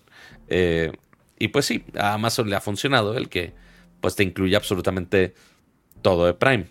Music, video. Que... Ni uso. ¿También tengo music? Sí, pero no en lo limited. Ah, ok. Pues ni lo uso.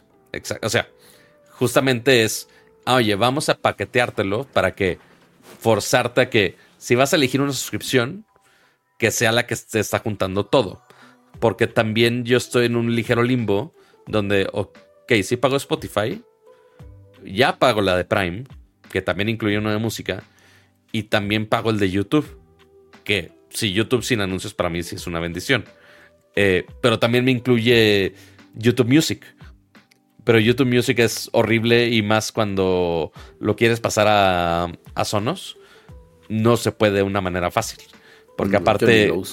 y aparte, Google eh, cambia de aplicación de música como de calzones. Entonces ya van como tres aplicaciones que mata. Eh, y pues más o menos está intentando ya poner bien con YouTube Music, pero quién sabe cuántos dura eso. Em, pero entonces sí, no. pon, la encuesta. Eh, si ya tienen Prime, ¿pagarían extra para quitar los anuncios o se quedan con anuncios? A ver, si ya Yo creo que muchos. Yo creo que después de Netflix, que es la que más paga la gente, y Spotify tal vez.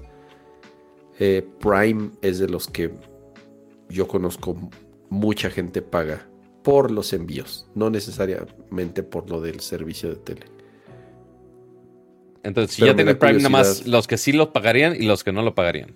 Los que sí lo pagarían para quitar anuncios y los que y los que dicen, no, pues, pues ve anuncios aunque ya esté pagando. Así es. Pagaría. Saludos, Manuel. Muchísimas gracias por 13 meses de tu membresía de Nerdcore. Ahí está, la, ahí está la encuesta. Ahí para que los que están aquí en vivo, que puedan interactuar con nosotros. Muy bonito. Eh, me, da siempre el pánico porque sí estoy escribiendo en el teclado mecánico que sí es novedad. Y en, ah. teoría el micrófono lo debe cancelar con bonita inteligencia artificial. Pero si se escucha mucho el taca, taca, taca, taca, me avisan. Pero según yo, en teoría se debería de, de cancelar ese ruido. Em, porque si ya, ya migré a teclados mecánicos, nada más porque me lo gané de fiestas navideñas. Eh, se los presumí en un reel, ya se lo presumí a Ramsa. Está pesado AF, el maldito teclado. Sí, sí, está bien chido. Pero está bonito. Está bonito el changar. Muy bien. Ahora sí, siguiente nota que tenemos pendiente. Yo. Eso ya son tonterías, pero ajá. No, yo digo, Pato, que ya hablemos del CES Unpacked. Así ya son Antes de pasar a Games, porque ya son las 11. Me parece muy bien. A, ver, adelantó Samsung su. Bueno, no es que haya adelantado. Bueno, sí, adelantó el evento. Super adelantó. Porque nunca super adelantó. A ver, ¿cuándo salió el último Galaxy? Según yo, sí fue mediados de febrero, la última vez que. Ah, bueno. Pero es un mes. O sea, ya cada vez lo va adelantando más. Ok, bueno, sí está raro. Pero a ver, ya hay fecha para el siguiente Unpack, que es cuando presentan sus flagships o los teléfonos principales, que son los, la siguiente generación de Galaxy. Y ya sabemos cuándo es. Y además vas a ir, Pato, ¿verdad? Vas a andar por allá. Así es. Ya anunciaron que justamente va a ser 17 de enero la presentación. Esta vez va a ser en San José, California. El año pasado fue en San Francisco, ahora va a ser un poquito más en San José. Más pegado todavía a Silicon Valley. Eh, y lo único que sí anunciaron, o sea, la invitación ha sido muy sencillo. Si es un video de teaser que viene estas estrellitas. Ay, mira, que justo aquí está, lo podemos poner sin el audio. Eh, ¿qué, ¿Qué material queremos pensar que es esto? No lo sé, Ramsa. ¿Qué material en tendencia de más o menos esos tonos? Ah. Sí, eso sí fue como de. Mm, mm, no me encanta. Pero lo que sí se van a respaldar mucho es esto: Galaxy AI. ¿Qué maneras de AI lo van a poner integrado en el teléfono? No lo sé. ¿Y de quién es? ¿Es propia? ¿Es de un tercero? No lo sé. Digo, seguramente está basado en algún otro. Eso te lo puedo asegurar. El chiste va a ser nada más. En Bixby. No, Dios mío, no. Dios nos libre. Eh, pero el chiste va a ser. O sea, va a ser noticia justamente ver con quién se aliaron para hacer esto. Eh, y dos, qué funciones te va a dar el hecho de que tenga AI de, oye, nada más me va a mejorar fotos o me va va a ser un asistente de Google más este, reactivo. No sabemos qué otras funciones puedan tener al respecto. Este, pero sí, justamente tenemos que esperar al 17 eh, de enero de este año. Eh, donde ya pues veremos los nuevos equipos. Ya se colaron, siempre se cuelan los Galaxy como tres meses antes. ¿Ya se colaron, Pato? Ya se colaron algunas cosas. Ah, ok. Yo no he revisado mucho, honestamente, porque pues que mm, justamente el problema es que hardware, según yo, no va a cambiar mucho. Posiblemente, justamente esto lo de posiblemente titanio. Eh, funcionalidades. No ha cambiado en cuatro años. No ha cambiado tanto. Eh, y lo que sí va a cambiar principalmente es en software. Entonces es, ok, ¿cómo se van a respaldar en AI para poder hacer otra experiencia de celulares? Pero justamente tenemos que esperar eh, unas, unas semanitas, no tenemos que esperar tanto. Eh, porque lo extraño para todo mundo los que cubrimos tecnología es que ahora es usualmente era primero sí es la primera semana de, de enero, que en este caso quedó la segunda. Y ya un ratito más y después el Unpacked y ya sigue todo. Y Samsung dijo, no, las primeras dos semanas de actividades vamos a hacer evento de Samsung tras evento de Samsung. Entonces, eh, el 7, el domingo, ya volamos hacia Las Vegas a ver todo el CES, que claramente no es nada más Samsung, están muchas empresas, pero en este caso voy con Samsung y también con Asus. Eh, entonces ahí vamos a ver muchas cosas interesantes. Y pues tanto las demás marcas ahí. Literal vuelvo de ese viaje tres días y me voy otra vez. Lo cual se me hace... pobrecito, pobrecito. Se me hace una tontería logística, pero pues sí, voy a ir, volver, ir, volver. Pero bueno, ya vamos a empezar el año con los nuevos teléfonos. Que también el problema eh, es que, pues ok, ¿qué procesador van a usar? Pues claramente los de Qualcomm que se anunciaron en, que este año fue en septiembre, eh, que sí fue súper temprano, eh, y pues cada segundo que pasa, pues ya se hacen más viejos. Es de, ah, tenemos un nuevo procesador. Ah, pero ya lo tuvieron ellos hace no sé cuántos meses. Entonces, seis meses, cuatro meses, no sé lo que sea. Exactamente, entonces ya no es tanta novedad. Entonces, parte se van a... Eh, parte adelantando para alinearse con los procesadores eh, y separar un poquito los lanzamientos de los plegables con los lanzamientos de los, de los principales y que se pueda aprovechar todo el año para, para el 24 y que se pueda vender todo el 2024 también. También parte ¿Te vas del, 7? El, el CES es del que? ¿Del 8 al qué?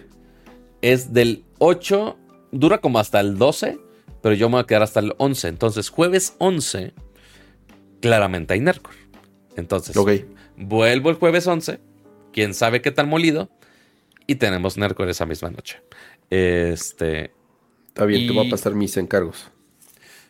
Eh, espero no pidas nada a un hotel de las. Solo una cosa. Espero no lo pidas a un hotel de Las Vegas porque te van a cobrar 20 dólares nada más de. No, te vas a ir a la tienda a comprarlo. Ok.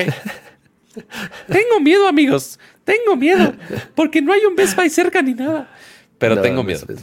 Oye, vas con Samsung y yo, justo de lo que. de las notas que he visto que han adelantado de productos del CES, el que más me interesa son los nuevos monitor Odyssey OLED de Samsung. Se ven bien chingones. Ojalá no cuesten 3 mil dólares cada uno. Híjole, vemos. Pero ese G8 OLED 4K 244 Hz. Super, super, ya le eché el ojo. Porque muchos ya adelantaron muchas cosas. Ese es el que quiero. Ese es el que quiero. Porque del Odyssey G9 ya lo habíamos visto, pero nada más le mejoraron un poquito el diseño.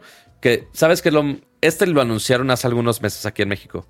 Eh, y aparte está el Odyssey Neo QLED G9. O sea, también curvo, pero con... el, que, el que se gira. No, no, no. Ese es, el ARC. Es, el ah, ARC, es, otro. Ah, eh, es mismo formato, mismo tamaño de pantalla, misma curvatura. nada más que en vez de OLED es Neo QLED. Es la única Neo diferencia. QLED, ok, sí. es otra, la tecnología que tú le quieras este, atinar. El problema es que Samsung lo lanza aquí en México mañana. La versión del año pasado. ¿Cuál? La, la, del Odyssey G9, pero de Neo QLED que se anunció en sí es del año pasado. Sí. Lo van a traer mañana. Es como de. No, ya, too late. ya, pinche sí, 60 mil pesos seguramente. Eh, lo más probable es que sí. Este, pero el, el OLED no se tardó tanto, pero pues, sí, o sea, justo acaban de anunciar los nuevos, es como de, entonces, ¿para qué el evento? Pero, fine. Nada más, voy mañana a verlo, nada más porque, pues, señor Don Samsung y pues porque viajo con ellos, pero pues aquí ya están los nuevos, entonces ¿para qué? Este, porque aquí, aquí nada más nos faltan los Neo QLED, pero este es nada más una mejora de diseño. El G6, pues ok, más de entrada, pero sí, justamente este G8. 1440p es el G6 y el G8 es 4K. Correcto, eso es lo que me super llama la atención, porque el, este G9 básicamente son dos pantallas, eh, de hecho lo llaman Dual QHD, es de 1440, pero son dos monitores pegados básicamente en uno solo, en una pantalla curva gigantesca de 49 pulgadas y que está muy fregona. Pero si quieres nada más un monitor normal sin tanta farmaya, este es 4K OLED 240 Hz con HMI 2.1 y con DisplayPort 1.4 si no me equivoco. Y ya, no necesitas tanto. Entonces, con, con ese, para suplir este que tengo aquí enfrente de mí, está increíble. Eh, ya lo veré justamente la siguiente semana en persona. Obviamente con todas las funciones inteligentes, el Gaming Hub, etc, etc. Este spot no es patrocinado por Samsung, pero debería. Guiño, guiño. Eh, les mandaré este clip al, equipo de Samsung para que digan. estuve a nada, Pato, en ahora igual en mi, mi. Porque me resbala de las manos el dinero y me quema. Estuve a nada. Te voy a pasar así de repente de. Ay, ups, se me cayó el recibo de mi renta enfrente. Y no se te quieran resbalar unos cuantos pesos a pagar mi renta. Estuve a nada de comprarme la tele eh, OLED Evo del G, la de. Estaba entre la de 42 y la de 48 pulgadas. ¿Ves que tú tuviste en tu casa la de 48 pulgadas? Que es básicamente el tamaño de tu escritorio. Eh, sí, entonces quiero. Estaba pensando en allá atrás. ¿Para ver la tele de espaldas? No, subirme mi PlayStation porque mi porque está secuestrada mm. allá abajo. O sea, porque la tele, o sea, la sala de televisión está secuestrada. Ya, ya es para los niños. Ajá. Así es. Entonces, es difícil cuando puedo jugar en el Play, por eso siempre juego en, el Steam Deck. Eh, incluso estoy pensando en volverme a armar una PC, una Small Factor PC. Sí. Entonces dije, ok, igual allá atrás, mejor pongo una pantalla de 48 OLED, le conecto el Play, le conecto una PC y entonces aquí estoy trabajando y si quiero jugar, pues me para jugar. o sea, tener aquí eh, algo para, para jugar. Y te digo algo, Pato, o sea, esa tele estaba en oferta, costaba 15 mil pesos, Pato. 15 mil pesos. Digo, no estoy diciendo que es poco, poco dinero. Que no es de las Evo, que son las más nueva, La OLED Evo 2023. Mm, no, entonces no está nada mal. Nada mal. De nuevo, no es poco dinero, 15 mil pesos, pero considerando el, o sea, lo que han bajado ya esas televisiones con esa tecnología, ya están muy baratas. Eso sí. Eh, no, y ahorita decían, ay, se va a quemar el logo de Windows ahí en la OLED. Sí se queman, ese es el pedo. O sea, sí. Eso, es, eso sigue siendo mi, mi temor del OLED. Sí, pero cada año es menos. O sea, no les voy a decir que es nulo, pero menos. O sea, cada vez le ponen más tecnologías para que no dependa tan. Y principalmente las, eh, por ejemplo, estas OLED de Samsung. Sigo eh, muy enojado de por qué Samsung no lo anuncia así. Porque no es OLED OLED, sino que es eh, QD OLED. Es Quantum sí, que ese, OLED. que ese tiene, que ese es más, es una tecnología distinta y no se quema tan fácil. Exacto, porque son nada más píxeles azules. Que es orgánico, así es. Correcto. Yo no sé por qué Samsung no lo vende así. El de LG, si no me equivoco, sí es OLED, OLED, OLED puro. Es OLED, OLED, el, orgánico, así es. Exactamente. Digo, también es orgánico el de Samsung, pero es nada más azul. Entonces, en teoría, gasta menos y hay menos burning. Me sigue sacando de casilla porque no lo anuncian así. Eh, pero, pues sí, cada año lo intentan mejorar para que justamente no se dañen con diferentes procesos, diferentes eh, calidades del pixel y demás. Y, depende mucho para qué la uses. Eh, Correcto. A ver, yo tengo una OLED, en mi recámara tengo una Sony OLED. sí. Pero la uso para ver películas. Nunca se va a quemar, jamás se va a quemar porque no, no, no hay un logo ahí pegado todo el tiempo o no hay el UI de un juego, no sé, el mapa o este o el radar o el, Call of Duty, lo que, o sea, ese tipo de cosas en los juegos, claro, cuando juegas un juego por muchas horas y hay un elemento fijo durante mucho tiempo, eso es lo que quema las pantallas. Correcto. Por eso no me preocupa una OLED como la utilizo en mi recámara, que es para ver películas o series con mi esposa. Pero tenerla una aquí para jugar exclusivamente o para conectarla a una PC eventualmente, ahí es en donde sí el riesgo es mayor. y les digo porque yo tuve una OLED que se quemó. Y tuviste la mala experiencia que se quemó, justamente. Así es, tuve la mala experiencia.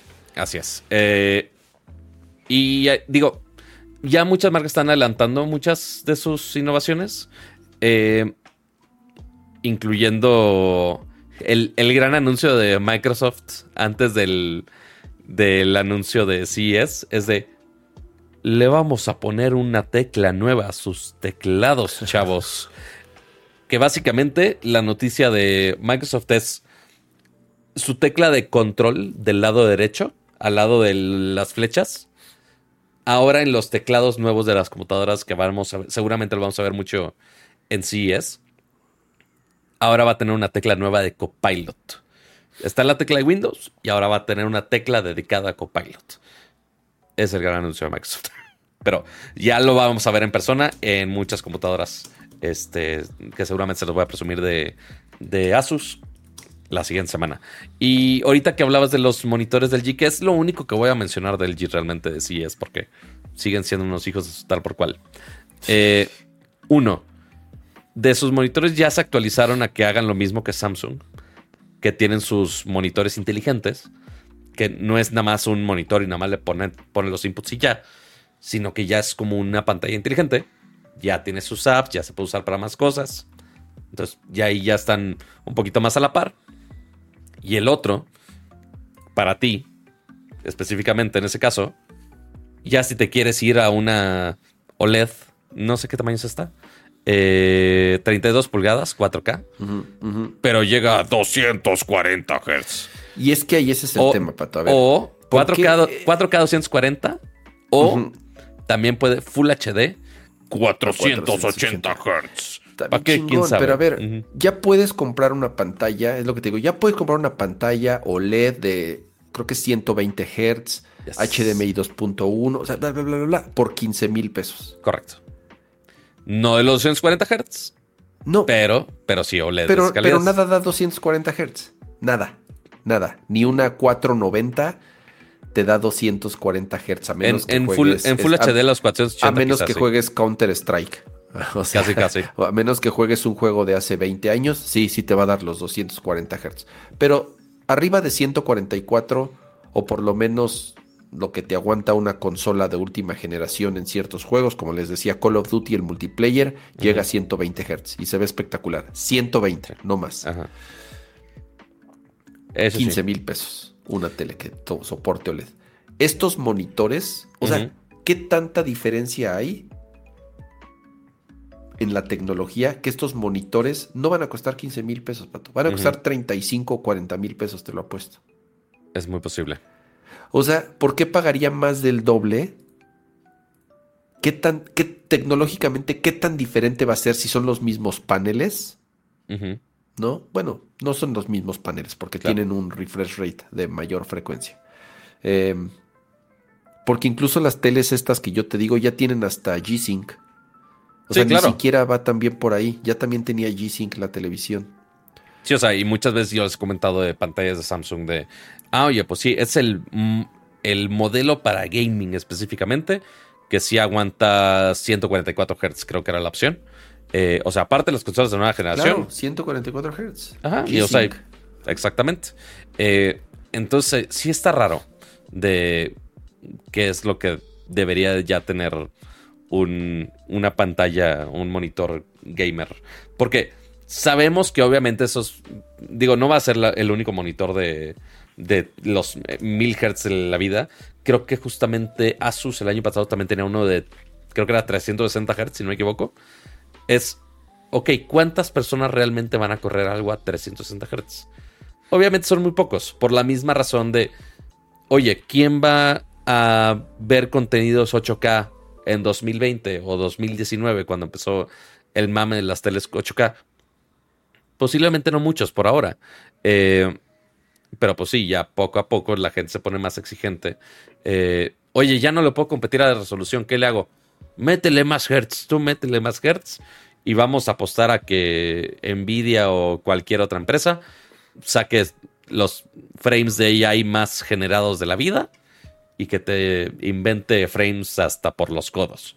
Em, pero ya hay, hay, que llegar a ese punto donde tenemos que ver de, ok, ¿cuántos hertz realmente percibimos? Ni los, ni los jugadores de, de alta competencia, Pato, eh, necesitan tantos hertz. Te estoy hablando de los coreanos locos que juegan Counter los que, Strike. Los que sí apuestan billones en, así es, en partidos de Counter Strike. O sea, de, de, de, de, eSports. Sí, ponle tú que juegan 144, 240, ponle tú, pero y ni siquiera todos. Y además juegan en resoluciones un poco más bajas y utilizan. Hay monitores muy particulares para eSports. Pero tanto como para que sea el feature principal de un monitor para el público general, que nada lo alcanza. De verdad, o sea, imagínate el hardware que debes de tener para alcanzar esos hertz y todas las condiciones que se tengan que dar para realmente utilizar esos hertz. No, o sea,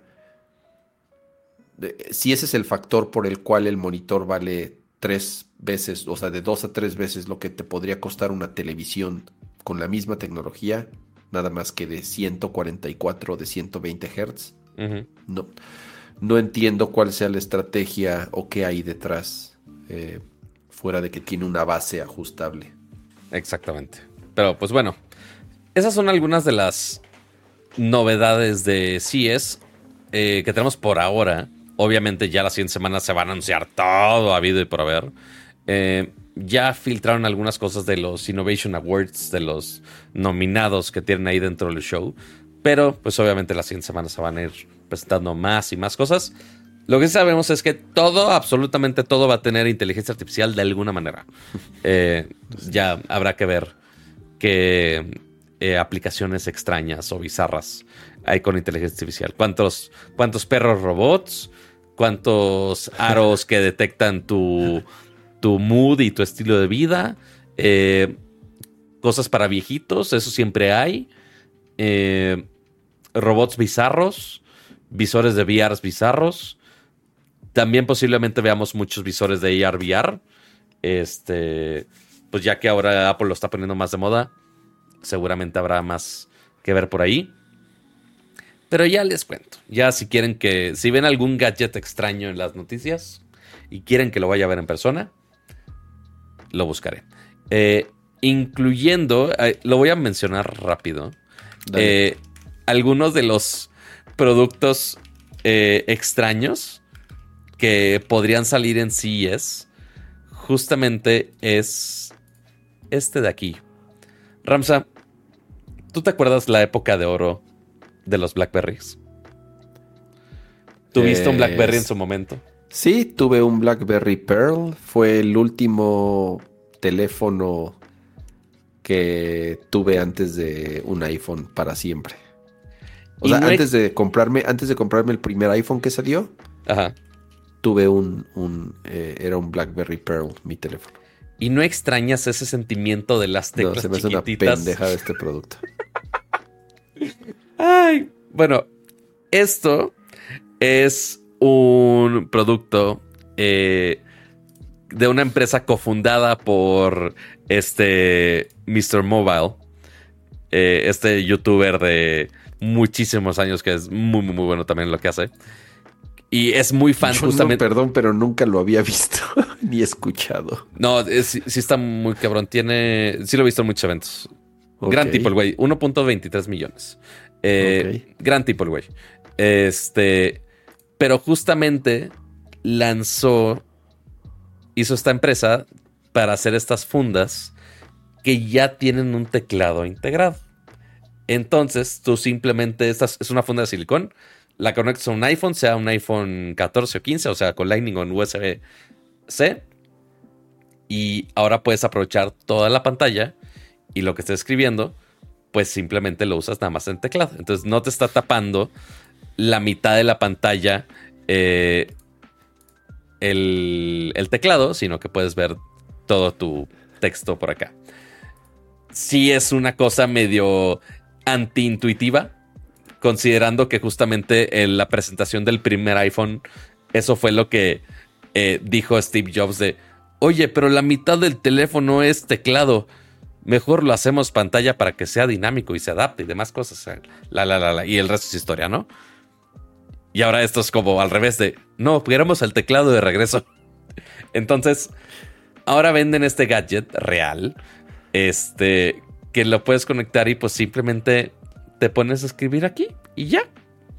Me hace una verdadera estupidez. Me encantó la analogía de Punky Chaos en el chat. Dice: ¿Por qué quiero regresar a prender fuego con dos piedras si ya tengo encendedores?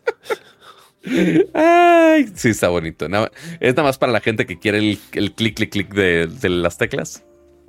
Pues ahí está. Y lo que sí está padre es que sí puedes tener shortcuts como teclado de Mac. Entonces pones comando espacio y se abre eh, la búsqueda. O le pones pues es como conectar, es como conectarle un teclado USB. Tienes los mismos comandos o un teclado externo o un teclado Bluetooth. Eh, Correcto.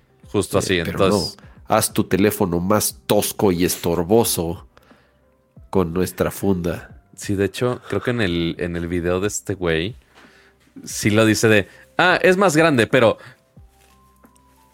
pero presúmelo. Así, tráelo sacando, sácalo de la nalga tus botones, enseña tus botones en tus nachas. Este, porque, pues sí, claramente es más grande el, teléfono así. Pero, a ver, Ramsa, por este gadget, que sí, para, bueno, no para muchos, es un gimmick bastante notorio.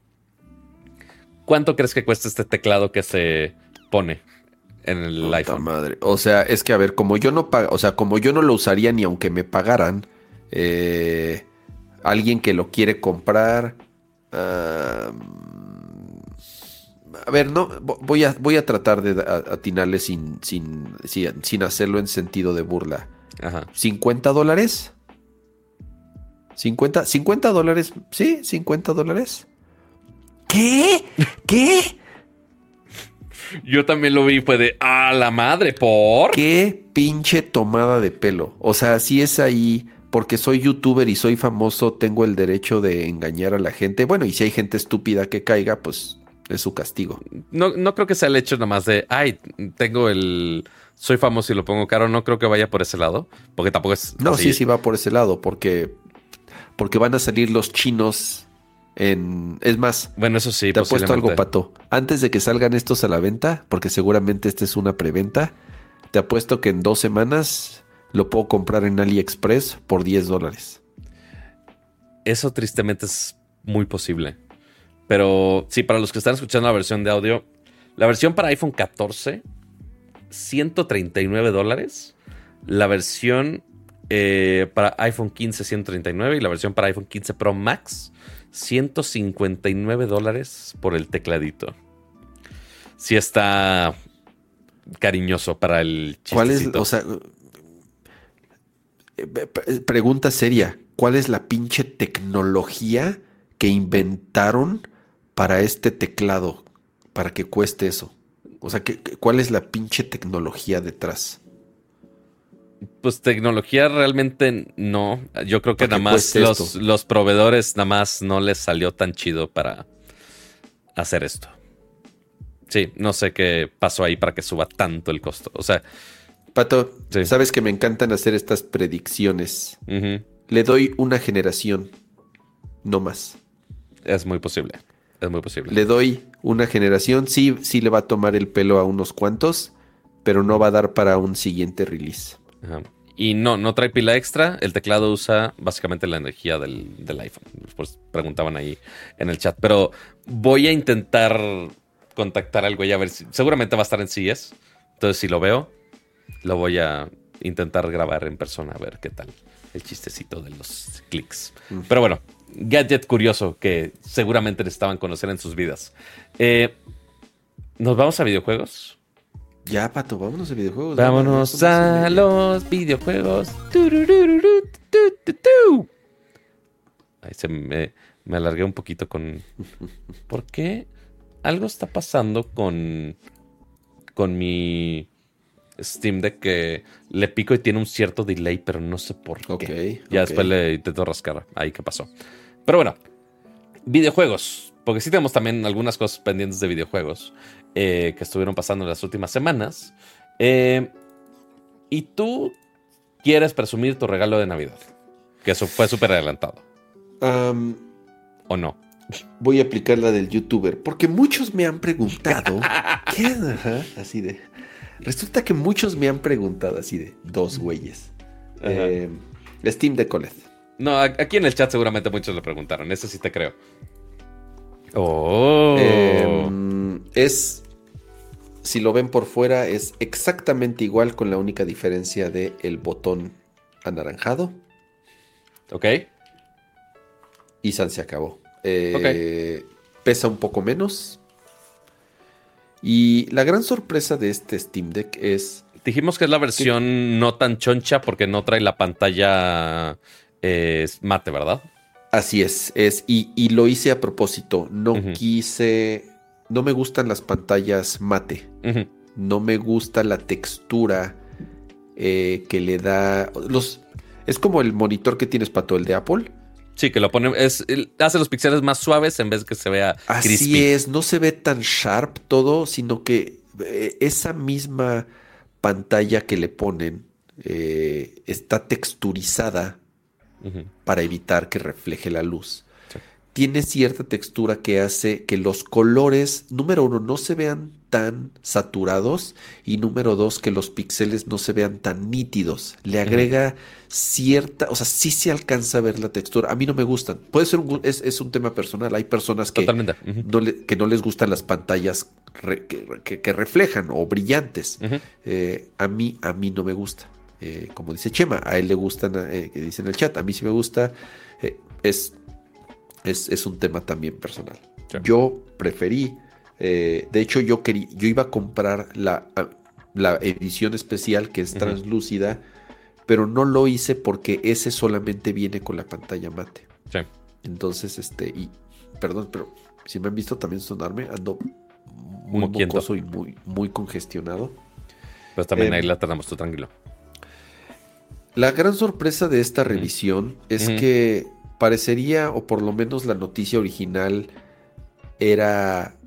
Es el mismo Steam Deck, solamente con pantalla OLED. Y todos dijeron, ok, está chido, porque uno de los puntos débiles que tenía el Steam Deck original era que la pantalla del de LCD no era, no era malo, pero tampoco era muy bueno, sobre todo comparándola con dispositivos poco más modernos. Ni siquiera hablando de OLED, sino con, con incluso LCDs de mejor calidad. No tenía tan buena saturación, pues estaba limitada a 60 Hz, lo cual dices, ok, no está tan mal considerando que es un handheld. Em, otro de las... Eh, pero bueno, hasta ahí. Es, eso era lo único que dijeron, Steam Deck OLED. Pero ya después, casi luego, luego al siguiente día, se lo mandaron a diferentes youtubers, a diferentes streamers o lo que sea para, para hacer los reviews. Y todo mundo decía, el OLED está chingón, pero casi casi es lo menos importante. Ah, ya no puedo respirar ni siquiera. Sí, no. Sí, o sea, parte de lo, importante que, eh, si quieres, suena, suena metas. Creo que, no, creo que se va por el mismo punto. Estoy completamente congestionado. No, bueno, pobre. Este, eh, aquí es donde las drogas afrines y demás eh, son tus mejores amigos. Pero si no me equivoco de lo que estuve viendo en los reviews, si tú me dirás estoy en lo correcto, lo que muchos estaban aplaudiendo es que aunque técnicamente el hardware por dentro no cambia tanto, lo que sí cambió fue parte del procesador. Nada más lo actualizaron es que tiene menos nanómetros. Así es, está, está construido con un, en un proceso, con un proceso nuevo. Y eso acompañado con que la batería es un poquito más grande. Así Entonces, esas dos cosas en conjunto hicieron que no solamente el, este nuevo Steam Deck OLED se vea mejor, sino que tiene más batería. Entonces, dura más, aunque sea... 50% más batería, es un chorro. Madre. Sí, eso es bastante. Sí, o sea, yo, no, claramente no lo he probado para saber que sea 50% más batería, pero tú seguramente sí. sí, 50% más batería y además, Pato, al ser un, procesador de, con, una fabricación más moderna, es más eficiente, se calienta menos, hace menos ruido el Steam Deck, que era otra de las quejas del, Steam Deck original, que hacía mucho ruido porque el ventilador, el, el CPU se calentaba tanto que el ventilador pues de cierta forma trabajaba marchas forzadas. Este pato sí se calienta, pero mucho menos que el anterior. el ventilador se prende menos. Y aún así cuando se prende es a una velocidad mucho más moderada. Entonces hace menos ruido. Eh, mejoraron los joysticks, no son Hall, no son, no son magnéticos como les llaman, pero mejoraron los joysticks, se sienten mejor, cambiaron un poco la forma. El trackpad pato eh, también es nueva tecnología, el haptic es nuevo, el touchscreen es nuevo, la pantalla además de ser OLED, que se ve espectacular, se ve como la, la, comparación directa es la del Switch OLED. Claro. Se ve exactamente igual en cuestión de colores y de saturación a la del Steam Deck OLED, que se ve increíble. Pero este es un poco más grande y además es de 90 Hz. es más rápida que la original. Es 30 Hz más rápido. Pasó de 60 a 90. Y parecería poco, pero en juegos que lo soportan se ve estúpidamente fluido. Se ve bien chingón los juegos que, ya, que llegan a 90 Hz. Eh, tiene muchas, muchas mejoras. La pregunta obligada es, bueno, ¿vale la pena? Si ya tengo un Steam Deck original, ¿vale la pena? Eh, y que el, precio no está tan separado porque, digo, ¿ya descontinuaron los otros entonces, los LCDs? O sea, las versiones de 512 y 1 tera de LCD. Así es, nada más dejaron esa. Entonces, esta es la viejita, básicamente. Así es. Que está en base 400. Y ya si quieres el OLED, es 549 de entrada o 649 por el de 1 tera. Que esto pues lo puedes mejorar. Eh, bueno, e, esta es la única cosa que no puedes cambiar lo de la pantalla que dijimos, ¿no? Así es, así es. Sí, porque si compras el de 512 y si 512 no es suficiente, ya después en el futuro le puedes actualizar el disco duro o agregarle una micro SD e instalarle juegos en la micro SD. Si es más lenta, si el loading va a ser tal vez un poco mayor con ciertos juegos. Eh, pero es muy fácil actualizarle el, disco duro interno si en algún momento lo decides hacer en el futuro. Muy bien. Yo lo que hice fue vender el mío. Eh, y ya nada más puse la diferencia. Tuve un, amigo, bueno, un, conocido, eh, no sé si anda por acá, eh, nos escucha Benerdcore. Me hizo el paro de pedirlo allá en Estados Unidos porque se requería de una cuenta, nada más salir en Estados Unidos, bueno, en pocos países. Se, podía pedir, se podía pedir en línea solo allá, entonces me hizo el paro, lo pidió, le llegó a un familiar que sabía que iba a venir ahorita en diciembre y entonces apenas en cuanto llegó pues me, lo, me lo trajo. Eh, así es como lo, lo, pude conseguir. Yo estoy fascinado, he estado jugando muchísimas cosas en el Steam Deck y de por sí era lo que más había utilizado en el último año.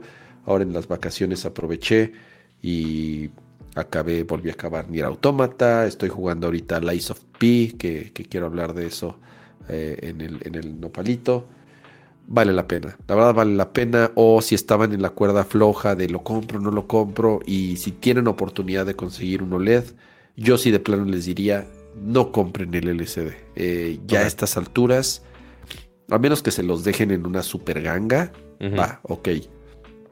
Pero... Porque pues, es, eh, porque sí es notoria la diferencia del precio. Sí, así es, sí es notoria la diferencia, pero se ve increíble, eh, cada vez optimizan mejor el software, cada vez los juegos los optimizan mejor para el Steam Deck. El Steam Deck ha sido un... a ver, no, sigue siendo un producto nuevo, todavía un poco de nicho, pero le ha ido mucho mejor, creo que, que lo que todo mundo esperaba. Sí, cañón. Y la cantidad de juegos que se han vendido y los números que ha hecho el Steam Deck es lo, suficientemente considerable como para que ya cada vez, como te digo, más juegos salgan optimizados para Steam Deck y para que más compañías le estén echando el ojo al Steam Deck al grado pato que a ver, Asus ya sacó el suyo, Lenovo ya sacó el suyo y ya vimos ahí el teaser de que MSI va a anunciar el suyo en el CES. Entonces, a ver, Sí, qué chingón, como yo siempre lo digo, qué padre que el mundo de los handhelds esté de vuelta y que estemos viendo handhelds tan novedosos y de todo tipo y de todos precios y de todos los form factors. Eh, porque, porque le ha ido muy bien y al grado de que, pues bueno, ya muchas otras compañías se, quieren sumar. sí, o sea, MSI nada más ha puesto este teasercillo. Quién sabe si el. Ay, güey, ya se coló el diseño. ¿O lo puso en la página? ¿Lo puso MSI en su página? No sé. Esta dice que. Creo que no. Ah, no, es de otra página. Ajá, esto es de otro lado. Image Source de otro lado. No sé si esta sea oficial o no. Pero yo creo que sí ese es el diseño. Ella se coló. Sí. Yo ya había, yo había visto nada más el teaser. Y aquí está la mochilita. Sí, es posible. Está muy parecido al Alay. Sí. De hecho, los botones están casi idénticos al Alay. Oh, well. Pero bueno. Ahí el, ya básicamente le adelanto sí es. Ya no me voy a tener que dar la vuelta por su booth. Bendito sea el Señor. Porque aparte, pues necesito hacer de Asus, no de MSI. Pero pues bueno, ni pedo. Muy bien. Entonces, esa es la, la parte del Steam Deck. Por si dudaban si a Kama no le iba a gustar el Steam Deck OLED. Claramente le iba a gustar el Steam Deck OLED. Claramente. Muy bien. Ahora sí. Eh, ¿Nos queremos saltar algo de aquí o no? ¿O lo mencionamos rápido? Ah, es que, a ver, Pato, lo de, lo de Insomniac, yo creo que vale la pena, lo hablemos la próxima. Ok. Te digo algo. No sé. No sé qué tanto vale la pena hablar de lo del hack. Porque me refiero, me refiero a dar detalles. Claro. De, de lo que salió. Desgraciadamente, sí hay cosas interesantes o por lo menos que vale la pena hablar como los juegos que van a salir, pero ya cuando eh, además de eso se filtró información personal de los empleados, sus direcciones, sus teléfonos y todo eso, claro. ya eso eso ya no está tan cool. Claro, eh, sí, o sea, porque o sea, a ver, el yo creo que el update rápido de lo de Insomniac se resume en esto. O sea, sí, claramente, pues las empresas pues no planean así de, ay, ¿qué sacamos la siguiente semana? Ay, pues vamos a hacer esto. Ok, claro, y más cuando son juegos que toman años de desarrollo, pues claramente tienen un roadmap bastante más grande. Eh, y pues sí, los hackearon, eh, si no me equivoco fue un caso de ransomware, eh, y sí, filtraron un montón de información, llegando casi casi hasta el 2030 y parte son eh, posibles juegos de Spider-Man, que si el desarrollo de Logan, este, esta onda con Marvel. Eh, y justamente todo lo malo es de, oye, pues sí, toda la información personal, o sea, realmente sí afecta muy, muy, muy cabrón al todo el equipo de Insomniac. Y justamente Insomniac hizo este comunicado eh, ya días después, o sea, porque realmente fue muy caótico todo. Eh, y más cuando, pues, realmente personalmente eh, cada uno de los empleados pues, fue afectado.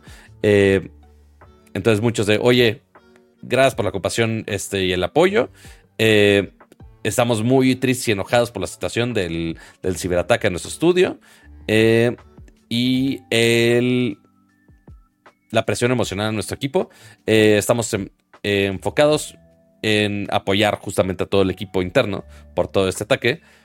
Estamos eh, conscientes de que la información, parte de la información robada incluía información muy personal de los empleados, eh, empleados anteriores y algunos independientes que tenían ahí contratados, y incluye parte de detalles del, de Wolverine para Play 5 y seguimos continuando trabajando en eso.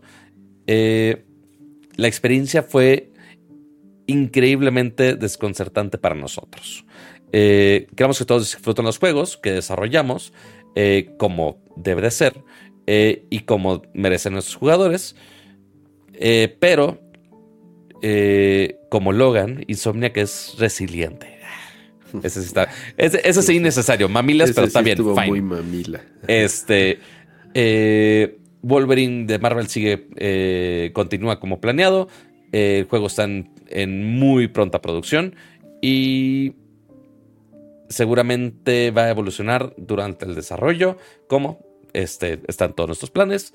Apreciamos nuestro, eh, el entusiasmo de todos y compartiremos información oficial de Wolverine cuando el tiempo sea pertinente. Eh, a nombre de todos de Insomniac, agradecemos su apoyo durante este complicado momento. Y sí, pues hasta ahí, lastimosamente, no hay mucho que hacerle. digo, lo que se han hecho medios es de, oye, ¿cómo abordar el tema? De, oye, pues sí, vamos a eh, disfrutar que se filtró todo el trabajo de esta gente, pero también al mismo tiempo estás aplaudiendo de, ah, vamos a filtrar la información personal de toda esta gente, que ahí es donde ya no está chido. Eh, digo, el, el, crimen en general no está chido, este, y más si afecta a tantas personas de esta manera, pero y aparte que nos dijeron, ay, están trabajando en Wolverine, ya sabíamos. En que es, como cuando se filtró eh, algunos clips de GTA V. ¿Te acuerdas que así el, el, demo, así versión papa? Sí. Eh, es de, pues güey, claramente se ve así, es así funciona el desarrollo. Sí, es un alfa. es un, hasta antes de alfa me cae. Yo no sé qué letras hay antes de alfa, según yo no existen, pero sí, o sea, muy early stages pues claramente así va a estar mucho lo que encontraron. Eh, como con cualquier empresa de desarrollo. Pero sí, lastimosa la situación y pues seguramente muchas empresas, y considerando que es una empresa de Sony Interactive Entertainment, o sea que es básicamente decir, hackearon parte de Sony. Eh, que así que tú digas, uy, a Sony le ha ido muy bien con hackeos en general, o a PlayStation en general.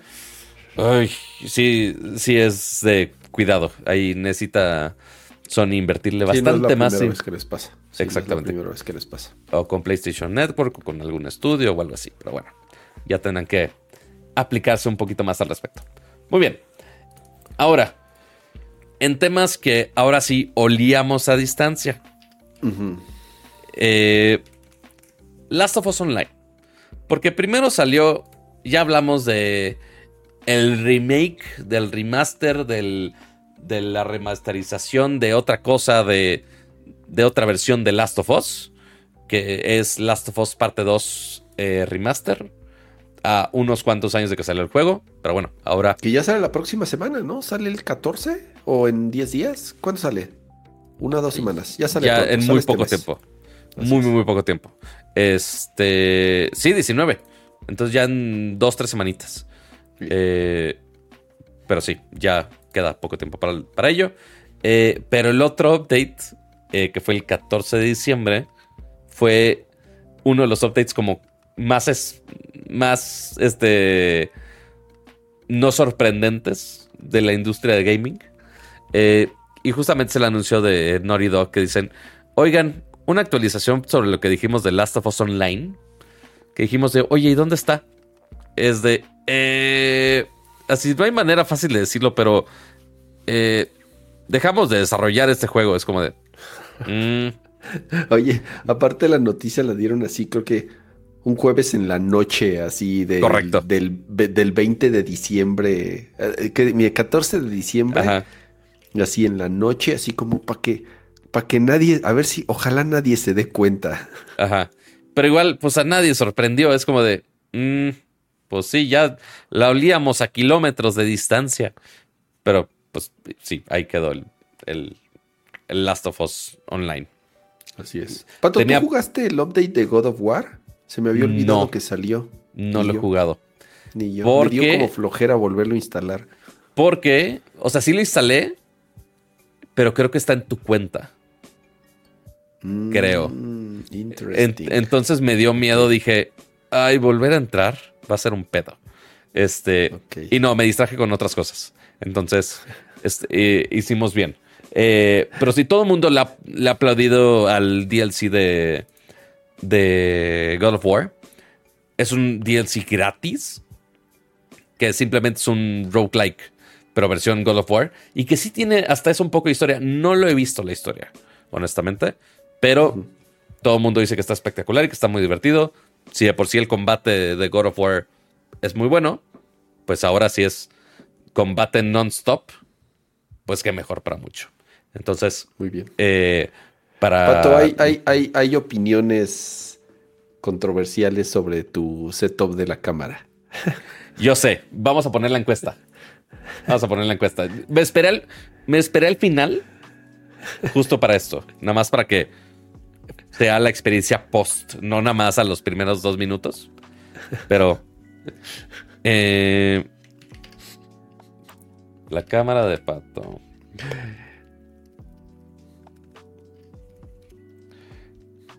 Que se mueva. Es que. Si puedo escribir, sí. Que no se mueva. Es que yo también, cuando empezamos, cuando, cuando hicimos el enlace de la llamada. También dijo, esto es nuevo, no me gusta. Mi toma, mi toma también lo tenía. Yo le dije, no, Pato, a mí no me gusta eso, quítamelo, por favor. Quítame esa chingadera.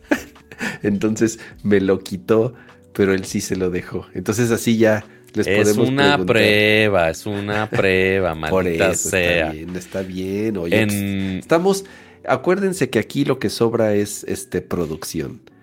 Entonces, estamos probando cosas nuevas. ¿Cómo? No les... Año, A ver, año nuevo, no, les gusta que mi cámara se mueva así. Ok, ya me callo. Este, pero sí, es un, es un plugin interesante para OBS, que al menos en... Eh, para el stream que hago en, en Twitch para jugar, está divertido. Este, y sí me sigue y demás, pero yo, yo sé que podría ser algo extraño. Y aparte, como se tarda en entrenar o le tienes que mover algunos aspectos ahí curiosos, que no les puede copiar todo lo que tenía en mi, en mi otro perfil. Pero sí hace paro en muchas cosas. Eh, de cuál está cool. que parece, que parece toma de, de Shyamalan. Yo te iba a decir como oh, de, de M. Night Shyamalan. Ok. Yo te iba a decir, pero no, te iba a decir como de Paul Greengrass, pero no, las de Paul Greengrass son más rápidas. Las, tuyas, las tuyas son un poco más como. Mira, si quieren el de Ramsa, ahí, está el de Ramsa. Ahí, ahí ya, ahora los dos tienen así el, la cámara inteligente. Es, eh, e, es la cámara de, cada quien. Esta es la FX30. O sea, el proceso, el proceso lo está haciendo la compu per se. No es como en, en, la Mac tienes esto de. Ay, ¿cómo se llama? ¿Es Stage algo? Stage, el Spot, no. no me acuerdo cómo se llama. Pero sí es el plugin de, Apple para que se adapte justamente y que te siga. Center Stage. Center Stage, así Center Stage, justamente. Es básicamente el Center Stage, pero lo puedo poner yo en, en OBS y le puedo personalizar muchas cosas. Eh, bueno, ya quítamelo. Quítame estas cosas del demonio. Este, los de los de audio se están perdiendo esta experiencia de, de video tan inmersiva con estos movimientos tan divertidos. Pero bueno, eh, pero sí, ciertamente le, tengo que ajustar algunas cosas. Eh, ahorita fue de, rápido el setup, porque también tenemos que hacer el setup vertical para streamear en, Instagram y en TikTok y demás, que ya se puede en todos lados. Eh, harta cosa, harta cosa que se tiene que hacer. pero a ver, ¿qué nos falta de temas? Eh, antes de pasar al nopalito, película de Strundum, Pato. A mí me encantó la noticia y más por el estudio que está detrás, que es A24. Gracias. Yo creo que no, no iba a haber otro estudio que se hubiese aventado a firmar con Hideo Kojima un acuerdo para llevar al cine, en este caso, Death Stranding, una adaptación del juego. Eh, quienes no sepan, A24 es un estudio de cine, eh, entre comillas, independiente. Vamos, es similar a lo que, Similar a lo que hablábamos la otra vez de los estudios de videojuegos independientes. Yo creo que A24 ya es hoy en día, eh, sobre todo por el tipo de películas que ya ha producido y ha distribuido en los últimos años, ya es bastante grandecito. Hay un, hay un rumor ahí de que Apple podría eh, llegar a un acuerdo con A24 para poder llevar todas sus películas. Ah, gracias, Ari. Ah, gracias, Ari. Hace cine rarito, exactamente. Cine rarito. Hace, hace cine rarito. Eh, es, correcto. Es muy correcta la descripción. Hace cine rarito, pero a diferencia de los juegos raritos, a mí sí me gusta el cine rarito de A24. Eh, es, el, es el Anapurna de, los, de las es, es, el Anapurna de las películas, exactamente. Pero a diferencia de los juegos raritos, a mí sí me gustan las películas raritas que hace A24. Em, este, justo les recomendé hace poquito una. Ya tuve que, poner otra toma que me estaban pidiendo. la Michicam. Ahí está la Michicam. Claramente está aquí la Michicam. Obviamente. Ah. Entonces sí, ahí, está la Michicam. Por si querían a la Michi, aquí está en vivo y todo color. Ahí está la Michicam. Ya, feliz. en, vez, de mi cara, ahí está la Michicam. Ahí está. Ah, pero aparte no se podría No la podría mover tanto. Pero podrías agregarla. ¿Pero por qué la pones en tu bueno, sí, está bien, como quieras, pero podrías agregar una, complicaciones. una, toma adicional. Sí, ahorita no, ahorita no, ahorita no, no rompas el stream. No rompas más mi pobre corazón. Eh, Ahí está, ya queda. No hay nada más al respecto, solamente anunciaron este partnership. Ni fecha ni nada, ¿verdad? No hay fecha, no, no hay nada. Yo creo que eh, se van a tardar, no sé, Tres, cuatro años en que salga la película, por lo menos. Y nada más que están vendiendo las playeras, es lo único. Sí las venden. Güey, las iba a pedir, Pato. O sea, ya las tenía en mi carrito. Ajá. Y el pedo es que el, envío en México fue, eran como 80 dólares. Oh, su madre. y, dije, ay, no, ni madres. Entonces, sí, no sé mucho. Este, sí, la quité de mi carrito y estoy muy triste porque yo creo que ya no va a haber quién sabe si. O sea, porque ah, ya, ya que puse la Michicam, se va la Michicam. Que aquí estuvo todo el maldito rato. Ya que pongo la Michicam, no, ya no, ya no me gusta, maldita sea. Así no se entienden los gatos. Pero bueno, eh, habrá que ver qué, más hace eh, Kojima. Ya sabemos que está con el, proyecto con Jordan Peele. Eh, con del lado de Xbox, que igual va a tardar. pero pues trae proyectos interesantes de por medio. Entonces, a ver. Para Overdose, así es. Así es, a ver qué hace el Don. 11.59, em, Pato. Nopalito Vamos Express. Al nopal. Vamos al Nopal.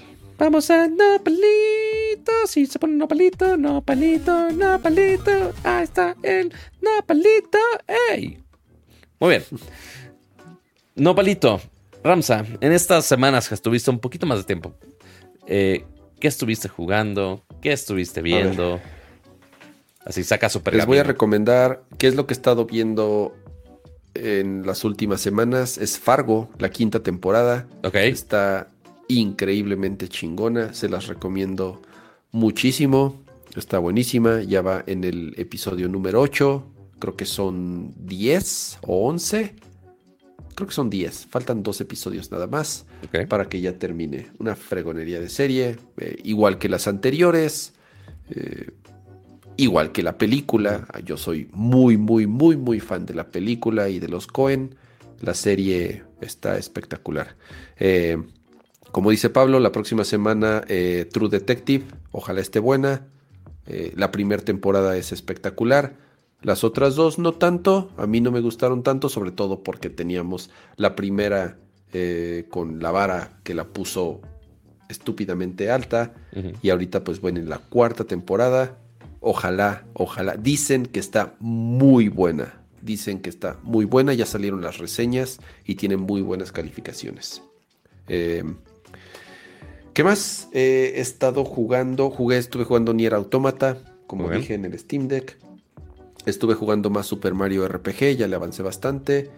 Y estoy jugando Lies of P. Es un juego que tenía ahí en el radar. Ya había leído algo, pero por una u otra razón dije, mm, todavía no le voy a entrar. Pero ahorita que estuvo en descuento, me lo encontré en un buen descuento. Lo compré para Steam.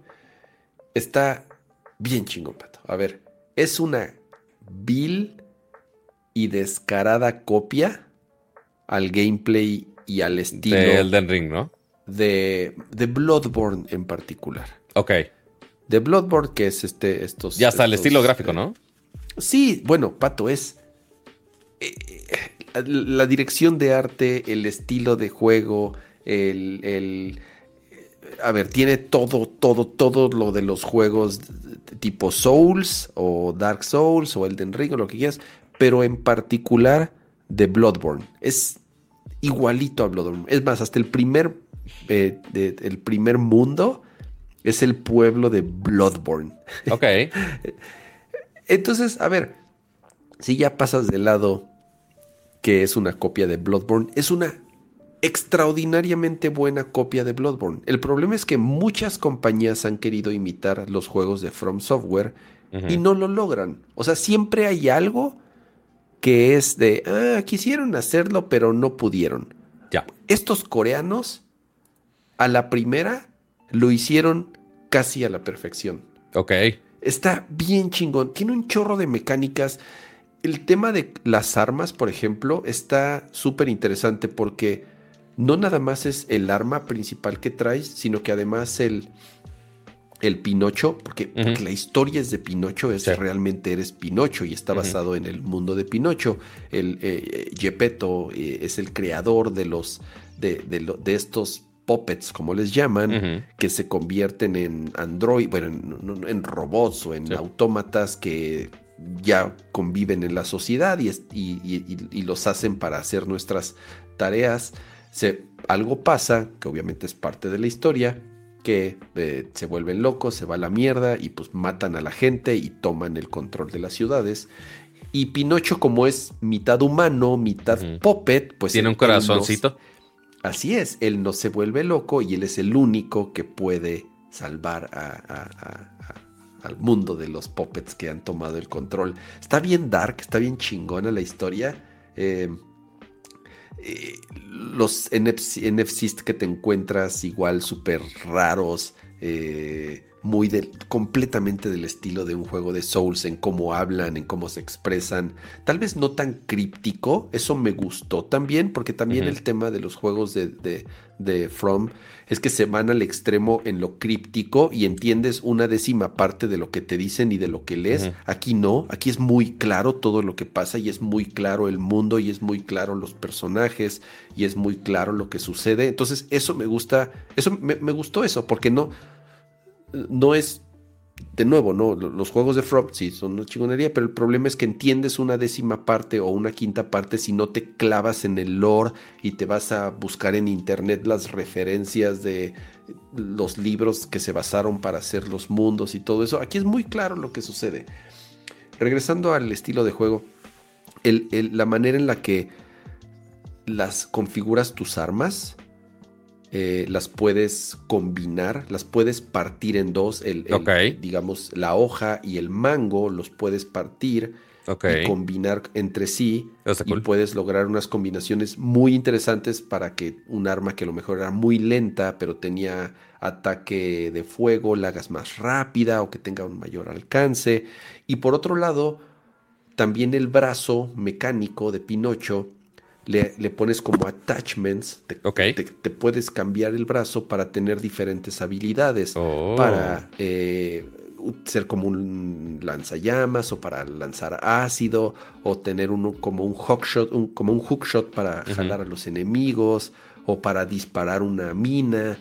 Y esa combinación más los diferentes skills que además hay un árbol de skills que se va abriendo y que vas poniendo como unas gemas para ir abriendo habilidades. O sea, hay un chingo de mecánicas para que realmente personalices el, tu estilo de juego y se adapte a cómo quieres jugar. Está bien chingón. Obviamente es, es difícil, es como, como cualquier juego de ese estilo es, es muy táctico, eh, tienes que ser cuidadoso, tienes que aprender a bloquear, a hacer parry, a esquivar, a contraatacar, dependiendo del arma es la velocidad a la que te mueves, dependiendo del equipo que traigas, tu personaje va a ser más rápido, más lento. O sea, todas esas mecánicas tan piqui que tienen esos juegos, aquí lo hicieron de una forma accesible, te digo, tal vez sin ser tan complejo porque no es porque es más claro en las mecánicas y te explican mejor las mecánicas. No es como Dark Souls que es tu pedo si le entiendes o no le entiendes y, ahí te va. ¿Sí lo hace em, más accesible en general? Sí, es un, sí, sí es más accesible. O a lo mejor a mí se me hizo más accesible porque estoy acostumbrado a esos juegos, pero, pero sí pienso que es más accesible.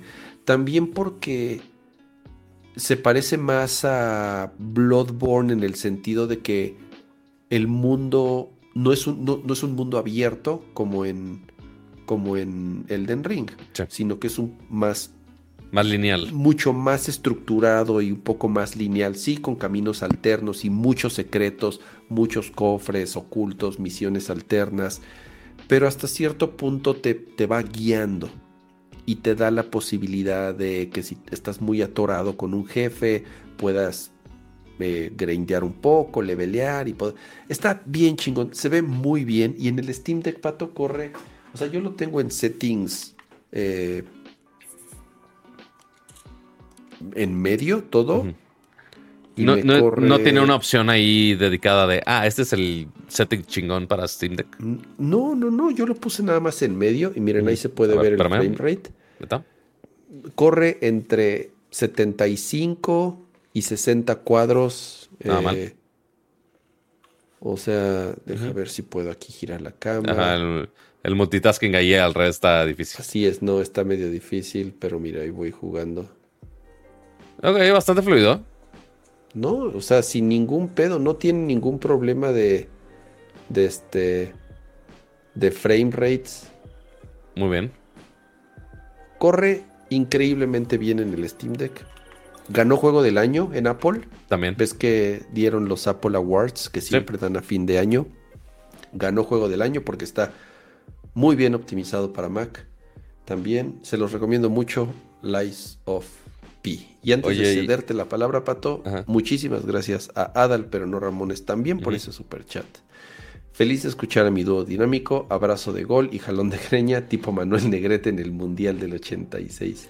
Ya sé, famoso ese gol y, esa, y ese festejo de Manolo Negrete. Eh, muchas gracias, Adal, por ese super chat. Pato no tiene idea de lo que estamos hablando. Exactamente, justo es lo que iba a decir. por esto lo dije que te lo leyeras, porque yo no tengo la menor idea. Pero igual se agradece el gesto. Muchas gracias. Eh, y te iba a decir, Ramsa, ¿qué nos supone? No puedes bajar la versión de, de Game Pass de esos juegos para correrlos en tu Steam Deck. No, pues mucho pedo por Windows. Porque son, ya lo tengo configurado, el Game Pass, pero, es, es streaming. No se instalan. Es cloud. O sea, el, ¿Cómo que no? No, no, no, porque no es Windows, pato. O sea, instalas. Ah, claro instalas la versión de Cloud. El, visor de Cloud Gaming. Es un browser, tal cual. Y, no, te, iba a decir porque está, el, porque está en Game Pass, está Lies of Pi. Este, Y pues ahí lo pudiste haber bajado en vez de comprarlo en Steam sí, pero, no pues tengo Xbox. Eh. Pero tienes Game Pass. Sí, pero en Cloud. Pero también incluye PC Game Pass. Pero no tengo PC, pato pero ahí tienes una PC. No, pero, el Steam Deck es, Linux, no es Windows. Sé, no se puede instalar. Yo sé que no se Sí, o sea, como dicen, como me dicen ahí en el chat, como dice Osvaldo, eh, te conviene un Asus Ally. Sí, esa es la ventaja del Asus Ally o del Legion de Lenovo, que son Windows. Y sí, eh, ya lo he pensado. Ya, he pensado ya hemos hablado de las optimizaciones y qué tanto sacrifica la, pila y demás. Sí, sí ya lo he pensado, eh, estuve en oferta, creo que sigue en oferta ahorita el, el, Ally en Amazon, pero está más caro que un Steam Deck. O sea, no baja de 16 mil pesos un Ally. Y no sé si mi vida tenga espacio para un dispositivo tan similar. y que ahora ya está el, el de Lenovo también acá en México. O el de Lenovo, pero bueno, ese que pató 20 ¿Más 18 creo que era. No, me acuerdo exactamente. Pero es un pinche mastodonte. ¿eh? Es, bastante más tosco. Sí. Pero bueno. Entonces, eso es lo que he jugado y eso es lo que he visto, Pato, estas últimas semanas. Muy bien. Yo lo que he jugado, eh, ya me actualicé, ya terminé Alan Wake 2. Ya, creo que eso ya lo había mencionado en stream. Ya acabé la historia principal de Mario RPG. No pienso rascarle el 100% de Mario RPG. Jamás en la vida. contenido extra Es nada más el otro boss fight que es de alguien de Final Fantasy y ya. Em, no, tiene la música nada más. Ajá. Eh, también me puse a jugar eh, un juego que se llama A Little to the Left, que es un juego muy bonito. las cosas, ¿no? El acomodar las cosas que está muy bonito. Este, con todo y el DLC. Totalmente recomendable si andan estresados. Eh, eso es de lo que jugué y mucho del Fortnite de la nueva temporada con, con Rock Band y con carreras y con Lego y demás cosas, le, he invertido bastantito. Eh, es bastante contenido de juego para lo que es, la verdad. Este, que no está nada mal. Em, de ahí, de series, eh, una que he visto, una que sí, sí es súper comercial. El What If ya salió la segunda temporada si no me equivoco, ya sacaron eh, todos los episodios de la segunda temporada. está bien. No les voy a decir que lo más increíble de la vida, pero está bien, están divertidos y ya en los últimos ya se va un poquito más serio el tema multiversal, entonces igual recomendada. Eh, la otra que fue súper sorpresa para mí, esta de Netflix que se llama Carol and the End of the World. Básicamente, así la sinopsis, que no les voy a spoilear nada, porque todo eso pasa en, el primer en los primeros cinco minutos. Básicamente, el mundo se va a acabar en siete meses. Y todo el mundo está así libre y que haga lo que fregados quiera. Pero pues esta señora no sabe ni qué diantes hacer. Entonces es su, su aventura a qué hacer con la presión de la gente que está viviendo su vida loca, encuerados en la calle, este, viajando a todo mundo y demás. Eh, y ella nada más quiere, pues, nada más vivir el resto de sus días. ¿Cuántos episodios son? No sé. Son 10 episodios. 27, 28 minutos cada uno. Súper eh, melancólico, medio deprimente. Pero está cool. Netflix. Y, justamente alguien, Pancho, me dijo, ah, ya salió Society of the Snow. No sé cuál mm, sea. ¿Cuál es esa? Creo que alguien la, acaba de compartir en historias. No, no tengo idea, no sabría decirte. Ya. Pero, y a mí ya me está aplicando Netflix la de, no estás en tu casa, yo de maldita uh, sea. Porque compartes con tus papás, obviamente, que está bien eso. Con mi familia, que estamos básicamente en tres lugares geográficamente del mundo. Eh, entonces, entonces es un pedo mayor. Eh, quizá vaya a tener que caer en la opción de los 69 pesos por el usuario adicional, posiblemente. Eh, esas son las series que he visto. La otra ha sido una película. Godzilla Minus One. Güey, todo el mundo dice que está bien chingona. ¿Está, en el cine? muy. Sí, está en el cine todavía. Eh, no hay tantas salas, así que sí te recomiendo buscarla. Eh, sí, la trajo el equipo de justamente de eh, Konichiwa Festival. En algún mm, momento hemos hablado con ellos acá.